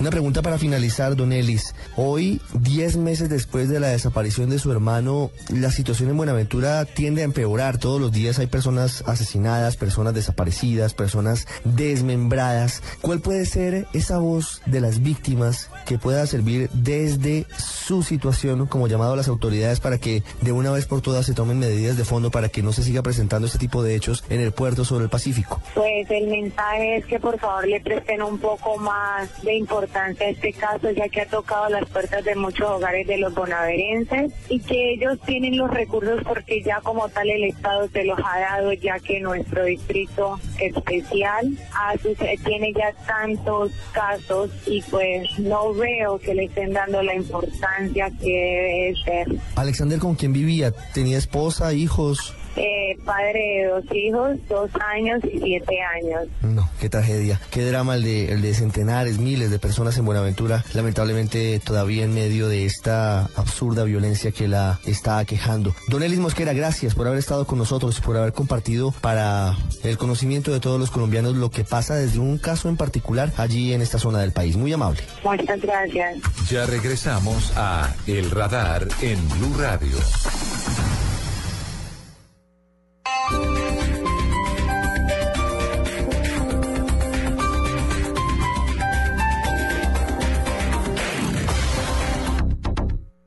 Aprovecha la feria de computadores en Alcosto. Hasta el 31 de enero, ven a tu Alcosto más cercano y llévate el celular libre, la tablet y el computador que tanto quieres con el 15% de descuento si usas por primera vez tu tarjeta de crédito al costo. O si ya la tienes, aprovecha el 10% de descuento. Al costo. ahorro siempre. Aprobación sujeta al análisis de riesgo de tuya SA. Tasa 28.51, 30% efectiva anual. Vigente del 1 de enero al 31 de marzo de 2015. Máximo dos unidades por cliente. El planeta está cansado. Estamos acabando los recursos. Hemos destruido sus bosques. Nos estamos quedando sin agua, sin animales, sin árboles, sin verde, sin futuro. Tú puedes ser parte de la solución. El 22 de febrero te esperamos en el Parque Simón Bolívar, en la carrera verde. Por cada corredor sembraremos tres árboles. Serán 10 kilómetros de amor por la naturaleza. Entre todos, ayudaremos a sembrar un bosque de 15.000 árboles. En la primera carrera verde, certificada Carbono Cero en Latinoamérica. Organiza Fundación Natura. Inscríbete en tu boleta. Corre por la vida. Corre por los bosques. Sin los bosques no hay vida. Mayor información en www.carreraverdefn.com. Apoya Blue Radio.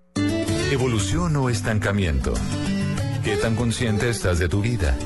Reconócete y avanza. Este domingo Felipe en Generación Blue para vivir bien. Por Blue Radio y bluradio.com. La nueva alternativa. Estrena televisor ya en Alcosto. Aprovecha esta hiperoferta hasta el primero de febrero y llévate tu televisor Sharp de 60 pulgadas, referencia 60 LE 660 Full HD Smart TV por tan solo 1.519.200 si pagas con tu tarjeta Codensa y ahórrate 1.279.800 pesos o por 1.899.000 con cualquier medio de pago. Compra online en www.alcosto.com o ven a tu Alcosto más cercano. Al costo, hiperahorro siempre. Este domingo, Colombia. Perú. Colombia-Perú en el Sudamericano 20, domingo desde las 2 y 30 de la tarde. Los chicos quieren ser grandes. Radio, la nueva alternativa. Ven a la Feria de Computadores de Agosto. Inicia el año con toda. Elige la tablet y el computador que tanto quieres para este 2015 y aprovecha la variedad y los grandes descuentos. Compra online en www.alcosto.com o ven a tu Alcosto más cercano. Al costo. Hiperahorro siempre.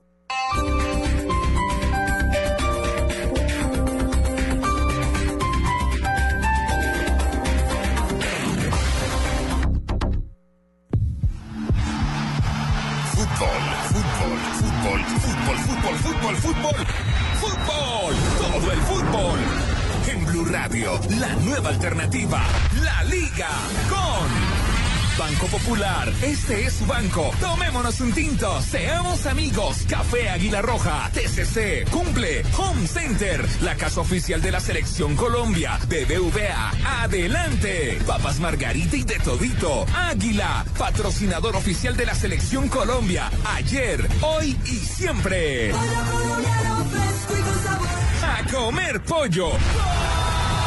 Todo el fútbol en Blue Radio. La nueva alternativa. Volvemos con El Radar en Blue Radio. Luego de que el diario El Espectador revelara esta semana la ponencia que señala que la Corte Constitucional abriría la puerta plenamente a la adopción por parte de parejas del mismo sexo, se ha generado toda una polémica en el país, desde los estrados judiciales, desde los analistas jurídicos, pasando por la Iglesia Católica y llegando a varias organizaciones, incluso al bienestar familiar.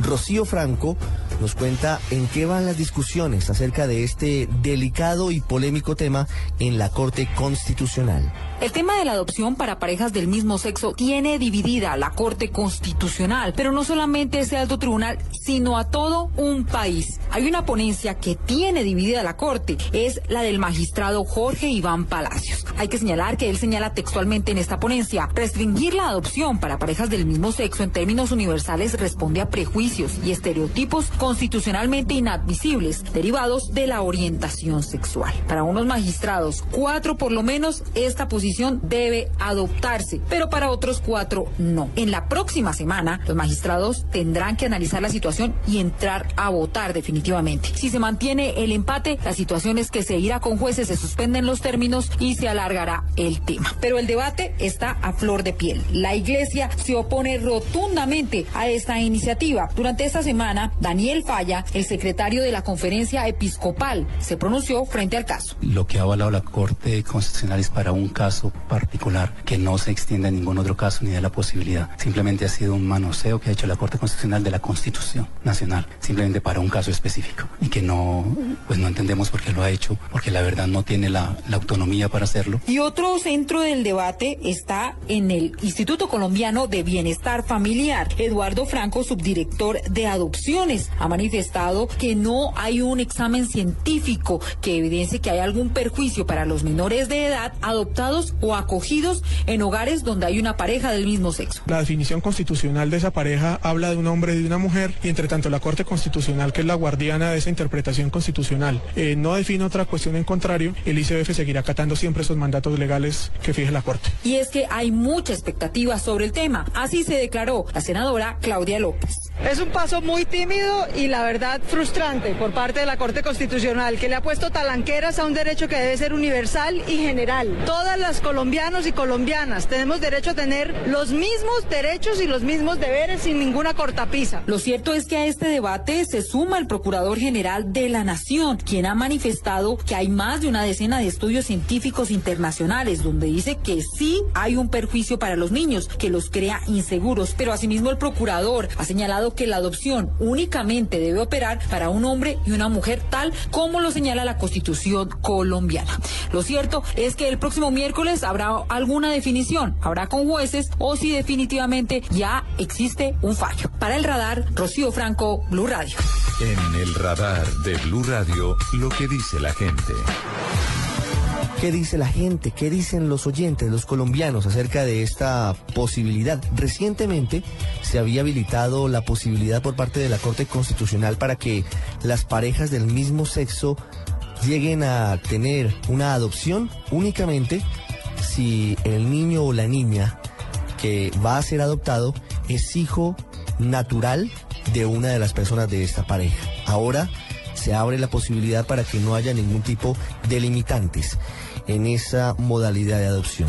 Esto dijeron los colombianos en las calles. No estoy de acuerdo con la adopción de niños de parejas homosexuales. No es el tipo de educación que se les debe dar. Sí, sí, estoy de acuerdo con que las parejas del mismo sexo tengan la oportunidad de adoptar. Es una forma de darle una vida y un futuro a niños que no tienen familia y que no van a tener la oportunidad de crecer en un hogar. No, porque eso me parece terrible porque comprobado está de que los niños aprenden por imitación. Entonces se aumentaría el homosexualismo. Creo que lo más importante en los casos de adopción, más allá de si la pareja eh, es mismo sexo, ¿no? Es velar por los intereses de los niños. No, nunca he estado de acuerdo. Porque me parece que ellos no son moral para eso. Yo pienso que la moral hacen es el hombre y la mujer. Entonces no creo que dos hombres o dos mujeres juntas vayan a levantar unos buenos hijos. No creo que los niños se enfermen porque sean adoptados por gays. Ellos están sanos, pues no creo que eso afecte. No, yo estoy de acuerdo de que desde que a la persona o al niño se le impartan unos principios morales básicos en la casa, pues tiene que tener una,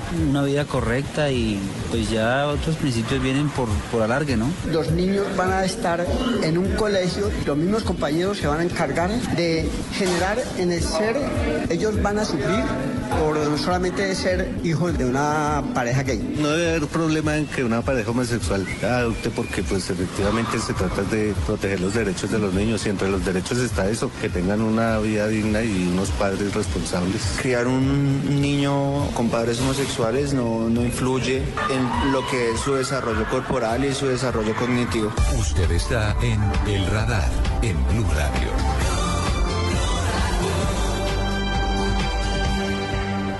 El 2014 fue el año más caluroso para la Tierra desde 1880. Nuestro planeta está en una encrucijada. El calentamiento global no está fuera de control, pero pronto podría estarlo. Hay señales de alarma por todas partes. Este es el desafío del cambio climático.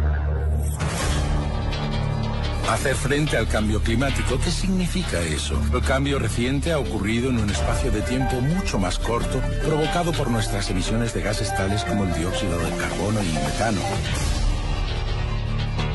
Si no actuamos ahora, ¿cómo podrá nuestro planeta cubrir las necesidades de las 9 mil millones, mil millones de personas que seremos en 2050? Las especies que sobreviven no son las más fuertes ni las más inteligentes, sino las que se adaptan mejor a los cambios. El cambio en el clima ya es irreversible, aunque su magnitud dependerá de cuánto logremos disminuir las emisiones de gases de efecto invernadero. Las grandes extensiones heladas que cubren los polos se derriten dramáticamente como consecuencia del calentamiento global. Los glaciares son la voz de alarma. Son la voz de alarma. Cuando la cantidad de material que cae en la parte superior es menor que la que se derrite, el glacial, en lugar de avanzar, comienza a ir a retroceder. que a finales del siglo el polo norte se derrita completamente. Un proceso de calentamiento global mucho más acelerado del estimado. Muy probablemente el calentamiento global sea responsabilidad de la actividad humana y en particular de las altas emisiones de dióxido de carbono. De frente a un problema de cambio climático donde van a haber una serie de problemas y uno de ellos el más crítico es el aumento en el nivel del mar, que es un evento que no vamos a poder evitar el aumento del nivel del mar durante este siglo podría dejar prácticamente bajo el agua a 80% de sus 1.200 islas. La batalla para salvar el Ártico es la batalla más importante del siglo XXI que tiene que dar la humanidad, porque el Ártico es una especie de aire acondicionado del planeta. Lo que hace es reflejar los rayos del sol y evitar así que el planeta se caliente. Desapareció el 75% del hielo ártico. Los glaciares se redujeron entre 5 y 8 kilómetros. Si crece un centímetro el mar, se pierde un metro de playa. En 80 años pronostican 20 metros menos de costa. La mayoría de los niveles de gases de efecto invernadero provocaron las terribles sequías y inundaciones, las olas de calor que han azotado el planeta Las zonas costeras son especialmente vulnerables al cambio climático porque el mar se comerá extensas zonas de tierra. Sequía, inundaciones, huracanes. Sequía, inundaciones, huracanes. Sequía, inundaciones, huracanes. huracanes. Los desastres naturales provocan pérdidas anuales por más de 21 mil millones de pesos y la muerte de 154 personas en promedio. El cambio climático está produciendo un nuevo grupo de refugiados del mismo. En este siglo, las costas de ocho estados se modificarán hasta en 9% por el aumento del nivel del mar. Los ciclones tropicales serán más intensos y frecuentes y la sequía extrema será recurrente en el norte del país. Que en el calentamiento mundial no hay moratorias que valgan. Desde hace aproximadamente 10 años el mundo viene en alerta ante la posibilidad de que el calentamiento global termine modificando irreversiblemente las condiciones de vida en cada uno de los puntos de la Tierra. Aunque pareciera algo lejano, una cifra que se ha conocido hace tan solo unos días nos pone de nuevo de cara a lo inminente que esto podría llegar a suceder. De manera independiente la NASA y la Administración de los Estados Unidos para el Estudio del Clima han coincidido en que el 2014, que terminó hace algunas semanas, ha sido el año más caluroso en la Tierra, por lo menos desde que se llevan mediciones desde 1880. Hoy dedicamos parte del radar a entender este estudio que hace Estados Unidos, a entender sus consecuencias y queremos aterrizarlo con lo que pasa hoy en Colombia por cuenta del calentamiento global. Así lo detectó el radar en Blue Radio. Antes de ir a Carolina del Norte a conocer con una experta del gobierno norteamericano los detalles de este estudio, Paola Páez nos cuenta cuáles son los eh, elementos que han sido tenidos en cuenta principalmente por la NASA para señalar que el 2014 ha sido el año más caluroso desde 1880. Un dato llamativo y a la vez preocupante de estos informes es que la temperatura en la superficie de la Tierra fue 0,69 grados superior a la media del siglo XX. Se dice fácil, pero es una cifra muy preocupante. Es el futuro de muchas especies en la Tierra. Ricardo, buenas tardes. 0.69 grados centígrados por encima del promedio del siglo XX, temperatura que se convierte en el registro más alto del expediente de cambio climático que analizó de 1880 a 2014, superando los registros anteriores de 2005 y 2010 en 0,04 grados centígrados. Científicos de la NASA revelaron que las temperaturas más cálidas de la Tierra podrían desembocar en un aumento de tormentas e inundaciones costeras. Desde 1880 la temperatura media de la superficie de la Tierra se ha calentado unos 0,8 grados, una tendencia que está impulsada en gran medida por el aumento del dióxido de carbono y otras emisiones humanas en la atmósfera del planeta. Rachel Kite, investigadora del Banco Mundial para el Cambio Climático, confirma estos efectos negativos. La contaminación que hemos emitido a la atmósfera en las últimas décadas ha sellado un aumento de 1,5 grados centígrados en las temperaturas para mediados de siglo. Eso significa que hay poco que podamos hacer al respecto. Entonces tenemos que adaptarnos y resistir.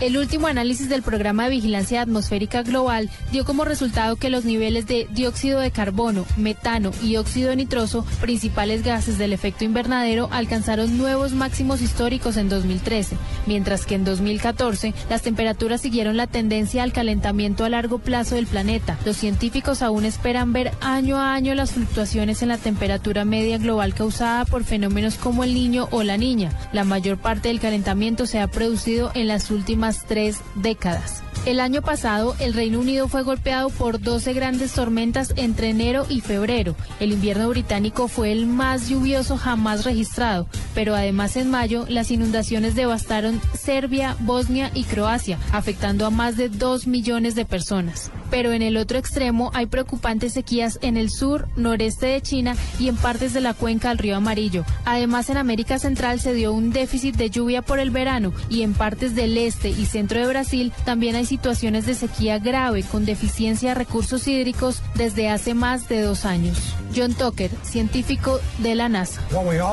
Lo que esperamos es que todas las observaciones que recolectamos sean interpretadas por nuestros líderes y se den cuenta que es importante contar con un clima constante en el planeta. Esto es muy importante para nuestra civilización. Los 10 años más cálidos en el registro instrumental se han producido desde el año 2000. Esas altas temperaturas del mar junto con otros factores contribuyeron a que se dieran unas precipitaciones e inundaciones excepcionalmente intensas en numerosos países y sequías extremas en otros. Esta tendencia continúa el calentamiento a largo plazo del planeta. El análisis de las mediciones de temperatura en superficie reforzó para las agencias meteorológicas la importancia de estudiar la Tierra como un sistema completo y en particular de entender el papel y el impacto de la actividad humana. Para el radar, Paola Páez, Blue Radio. Los hechos que le interesan a la gente en El Radar. El 2014 ha sido el año más caluroso en la Tierra desde que comenzaron los registros en 1880. Según estudios independientes que han coincidido de la NASA y de la Administración Nacional Oceánica y Atmosférica de los Estados Unidos, se ha podido establecer que la temperatura de la superficie del planeta fue en promedio 0.69 grados superior al promedio de lo que fue la temperatura en el siglo XX. Y eso tiene implicaciones serias en el presente y sobre todo en el futuro de nuestra tierra, de lo que serán los próximos años, de la forma en la que debemos prepararnos y también, por supuesto, queremos saber cuáles son las causas, las tenemos definidas, pero seguramente vamos a ahondar un poquito más en esto. Por eso hemos invitado a Aira Sánchez, ella es climatóloga de la rama de monitoreo del Centro de Datos Climáticos de la NOAA, de la Administración Nacional Oceánica y Atmosférica de los Estados Unidos. Nos atiende desde Carolina del Norte. Señora Sánchez, buenas tardes. Buenas tardes, Ricardo. Gracias por estar con nosotros. Por favor, quisiera que primero le contara a los oyentes de Blue Radio lo que significa y los datos eh, más importantes de estos estudios, sobre todo el que han hecho ustedes frente a la temperatura de la Tierra en el año 2014. Claro que sí. Pues mira, nosotros nos enfocamos en proveerle al público información sobre lo que está pasando con el clima a nivel global. Es decir, como un reporte... Eh, nosotros hacemos el reporte eh, médico de la, del planeta Tierra y una de las cosas que nosotros monitoreamos es la temperatura y estamos viendo que las temperaturas a nivel global están aumentando, eh, están aumentando. Eh, el año 2014 fue el año más cálido desde los comienzos de los registros en 1880. Nueve de los 10 años más cálidos que han ocurrido desde el comienzo, ah, han ocurrido, perdóname, desde el comienzo del siglo XXI. El único año del siglo XX que está entre los 10 años más cálidos es el año 1998, que actualmente ocupa el cuarto lugar. Usted nos dice que lo que hace el Instituto, la Administración Nacional Oceánica y Atmosférica de Estados Unidos es definir cuál es el diagnóstico de salud de la Tierra. ¿Qué nos indica cuál es eh, el diagnóstico tras conocer que el 2014 ha sido el año más caluroso desde 1880? Pues sí, el diagnóstico es que las temperaturas del planeta siguen aumentando. Este, nueve de los diez años más cálidos han ocurrido desde el comienzo del siglo XXI, como mencioné, y el 2014 es el más cálido. Eh, esto puede tener consecuencias a nivel este en todo aspecto de la sociedad humana. Estamos anticipando que el aumento, que aumente el nivel del mar. Estamos eh, anticipando el aumento en frecuencia e intensidad de las olas de calor, sequías e inundaciones. Y como mencioné, puede tener efectos a afectar casi todos los aspectos de la sociedad humana, incluyendo la salud ambiental, humana, seguridad nacional y la economía. Nos venía comentando usted que la causa principal de ese aumento en la temperatura de la Tierra es, entre otros, el efecto invernadero, el uso de combustibles fósiles. ¿Cómo se ve el futuro en cuanto a la situación, teniendo en cuenta que todavía eh, ese tipo de sustancias se utilizan de manera masificada en la Tierra? Bueno, vamos a seguir viendo eh, las temperaturas aumentando. Y no solamente estamos viendo ahora mismo que las temperaturas están aumentando, estamos viendo otra, eh, otros indicadores que nos están diciendo que algo está ocurriendo con nuestro planeta. Estamos viendo la capa de hielo en el Ártico disminuyendo, estamos viendo los glaciales derritiéndose, estamos viendo ya el nivel del mar aumentando. Mientras sigamos añadiendo más ah, gases, de efecto invernadero en la atmósfera, vamos a seguir viendo temperaturas aumentando. Además de eso, las consecuencias de lo mismo que usted nos cuenta son muy graves para el ecosistema, para las especies, incluso para los seres humanos, que hemos estado durante miles de años habituados a, otras situaciones que nos han permitido adaptarnos a, a, este planeta, ¿no es verdad? Sí, eso es correcto. El, el clima ha cambiado antes, lo que pasa es que nosotros estamos acelerando ese proceso. Eh, y nosotros tenemos que, pues, ahora tratar de mitigar y adaptarnos también. Y no solamente somos nosotros, pero como tú dijiste, el ecosistema, ya estamos viendo migraciones de, de animales en el océano. Eh, nos vamos a tener que adaptar y a tratar de mitigar la situación. Claro. Eh, ¿Cuáles han sido, en resumen, los años más calurosos? Nos ha comentado usted, pero desde que se conocen registros, nos decía usted que la mayoría se han producido en el siglo XXI. Eso es correcto. Nueve de los diez años más cálidos desde el comienzo de los registros en, en 1885. Tenemos 135 años de, información. Y los diez años más calurosos desde el comienzo de los registros han ocurrido, a nueve de ellos han ocurrido en el 21. Yo te puedo decir, mira, el 2014 ahora mismo ocupa el, el, es el más cálido. Le sigue el 2005, el 2010, el 1998 que ocupa el cuarto lugar Después le sigue el 2003, el 2013, 2002, 2006 y 2007 y 2009 todos muy, muy recientes. ¿Cuál es el, grado de responsabilidad que tenemos eh, nosotros, los humanos, en ese aumento de, temperatura? Y, cuáles son esas acciones que estamos eh, realizando todos los días que están aportando a esa situación? Bueno, eh, ya se sabe que es debido al aumento de los gases de invernadero de, de efecto... Ah, de, efectos invernaderos, discúlpame. Sí, sí, sí, de efecto invernadero. Exacto, son nuestras actividades, eh, la combustión, eh, la quema de combustibles fósiles, eso es lo que está aumentando este, esos gases invernaderos. Esos gases invernaderos no se pueden ver como algo malo, porque naturalmente existen para nosotros sobrevivir. Eh, la atmósfera, que es fina, que rodea el planeta, no tan solo nos provee con el aire en el cual respiramos, pero también es la razón por la cual permite que nosotros podamos vivir, mantener que, dejar que la temperatura del, del planeta sea una temperatura eh, cómoda para nosotros poder existir. Porque si no, si no estuviera ahí, el planeta estaría o muy fría o muy caliente para nosotros existir.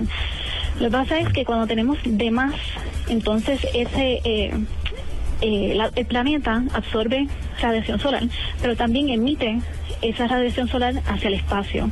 Cuando tiene más este, cantidades de, por ejemplo, de gases de efecto invernadero, como el dióxido de carbono, ellos van a absorber esa, ese calor y van a reemitirlo. Entonces, eso es lo que está causando que las temperaturas del nivel global estén aumentando. Puntualmente, ¿cuáles son los cambios, cuáles son los problemas ambientales que genera ese calentamiento global? Y pues eh, las consecuencias adicionales que se tienen, que usted nos ha comentado, entre otras el aumento en el nivel de los océanos. Eso es, eso es correcto. Estamos esperando ver más eh, más intenso las olas de calor. Es una consecuencia eh, con la gente, los niños, los bebés y la gente mayor que no están acostumbrados, esto puede afectarlos. Hay gente que a veces mueren del calor extremo eh, estamos esperando ver sequías más frecuentes e intensos. Eh, no tan solo sequías, pero también van a haber otras áreas que van a observar eh, inundaciones más frecuentes y más severas. estamos viendo ya que en algunas partes del mundo el nivel del mar está aumentando. Esto tiene como consecuencia, por ejemplo, si hay, por ejemplo, el huracán Sandy, este, los huracanes pueden ayudan a aumentar con el con las inundaciones costeras eh, esos aspectos. Quisiera hacerle un par de preguntas finales, señora Aira Sánchez, climatóloga de la rama de monitoreo del Centro de Datos Climáticos de la Administración Nacional y Atmosférica y Oceánica de los Estados Unidos. La primera, obviamente no se pueden hacer eh, proyecciones porque cada año es distinto en materia de, temperaturas en el planeta, pero el 2015 con los elementos que usted tiene, con eh, lo que cuenta, eh, con base en, la información, ¿podría ser más caluroso que el año que acaba de terminar, el 2014? Pues es bien difícil determinar eso, como tú acabas de decir, ya que hay diferentes um, eventos naturales que también pueden ocurrir que puedan ayudar a que la temperatura global sea un poco menos que la que el de 2014. Por ejemplo, cuando está la niña presente en el trópico del Pacífico, del Océano Pacífico, eso a veces ayuda a disminuir un poquito la temperatura global. So, hay eventos naturales que contribuyen también con el aumento en, en las temperaturas globales pero este no me sorprendería si estuviera entre los 10 años más caluroso. Claro. Una pregunta para finalizar, eh, Aira. ¿Qué es lo que está pasando con eh, la capa de nieve en el Polo Norte, que también se ha visto afectada por cuenta de, del cambio climático y del aumento de las temperaturas? Estamos viendo cómo el, la cobertura de hielo en el mar del Ártico está disminuyendo. Este, esto es a consecuencia nuevamente de las temperaturas eh, cálidas que estamos observando, especialmente en el norte, en el hemisferio norte. Eh, estamos viendo cómo cada año, este año creo que si no me equivoco, creo que fue el cuarto pequeño eh, en cobertura, en, en área, me has dicho. Eh, sí esperamos eventualmente, no te puedo decir exactamente cuándo porque como dijiste cada año es diferente, pero eventualmente estamos esperando que esa área no tenga hielo. Es decir, cada vez eh, menos, menos hielo y podría terminarse cuándo? ¿Cuándo podríamos dejar de ver la capa de hielo en el Ártico? ¿Podría ser este año o todavía le quedan reservas para algunos años más?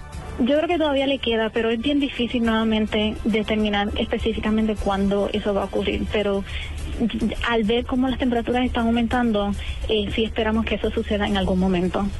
El deshielo del Ártico significa que aumenta el nivel de los océanos, el nivel del mar en las costas, vienen las inundaciones, la desaparición de municipios, la desaparición de poblados, los damnificados, los muertos. Es una terrible tragedia ambiental, lenta en teoría, pero que podría muy pronto generar muchas más dificultades a todos los seres humanos. Estuvo con nosotros Aira Sánchez climatóloga de la Administración Nacional Oceánica y Atmosférica de Estados Unidos. Aira, gracias desde Carolina del Norte. Gracias a ustedes. Usted está en el radar en Blue Radio. Natalia Gardiazabal en Colombia nos trae precisamente cómo afecta el cambio climático y estos cambios de temperatura y de condiciones en el medio ambiente a nuestro país y cómo se ha visto afectada la situación en los últimos años. Ricardo, buenas tardes. Colombia es uno de los países más vulnerables frente al calentamiento global, según lo reveló el ministro de Ambiente Gabriel Vallejo, teniendo en cuenta que se estima que en los próximos años la temperatura a nivel mundial podría aumentar hasta 2 grados centígrados. Según el jefe de la cartera de Ambiente, ya se están viendo los efectos, como por ejemplo la erosión costera. Tenemos unas dificultades muy grandes en la costa, en el archipiélago de San Andrés. El nivel del mar, como se ha visto, se ha venido aumentando y eso tiene unas consecuencias directas en la erosión costera, eso tiene una consecuencia directa en las regiones donde nos encontremos, en la producción, por ejemplo, en la zona cafetera. Vallejo aseguró además que Colombia también produce gases efecto invernadero, lo que podría elevar la temperatura en el país. Colombia, a pesar de ser uno de los pocos emisores en términos de volumen, nosotros emitimos el punto 37% del total de emisiones de gases de efecto invernadero. Sí somos uno de los países más vulnerables a nivel mundial por nuestra situación geográfica, la ubicación geográfica nuestra nos hace enormemente vulnerables. Además están los fenómenos naturales como el fenómeno del niño y de la niña, que anteriormente se presentaban aproximadamente cada cinco años y en la actualidad se presentan cada año. Colombia es uno de los países más afectados por el fenómeno del niño. Por esto el ministro Vallejo hizo un llamado a los colombianos y afirmó que el agua que gasta uno, otro la puede necesitar. La zona norte, la zona de la Guajira, la otra es la zona de Cesar, Magdalena, también la zona de Casanare y el altiplano de Ascente, donde vamos a tener unas temperaturas heladas. El ministro de Ambiente reveló además que hace pocos días realizó un viaje en el que pudo divisar la Sierra Nevada de Santa Marta. Y es muy doloroso ver cómo cuando uno atraviesa la Sierra Nevada, los picos son sutilmente blancos, es decir, ya el, el tema de Nevada es entre poco y nada. Vallejo aseguró además que desde ya se está trabajando para disminuir los efectos que el calentamiento global tendrá en Colombia, buscando inversiones en el exterior y al interior del país con un trabajo intersectorial. Para el radar, Natalia Gardiazaba, al Blue Radio.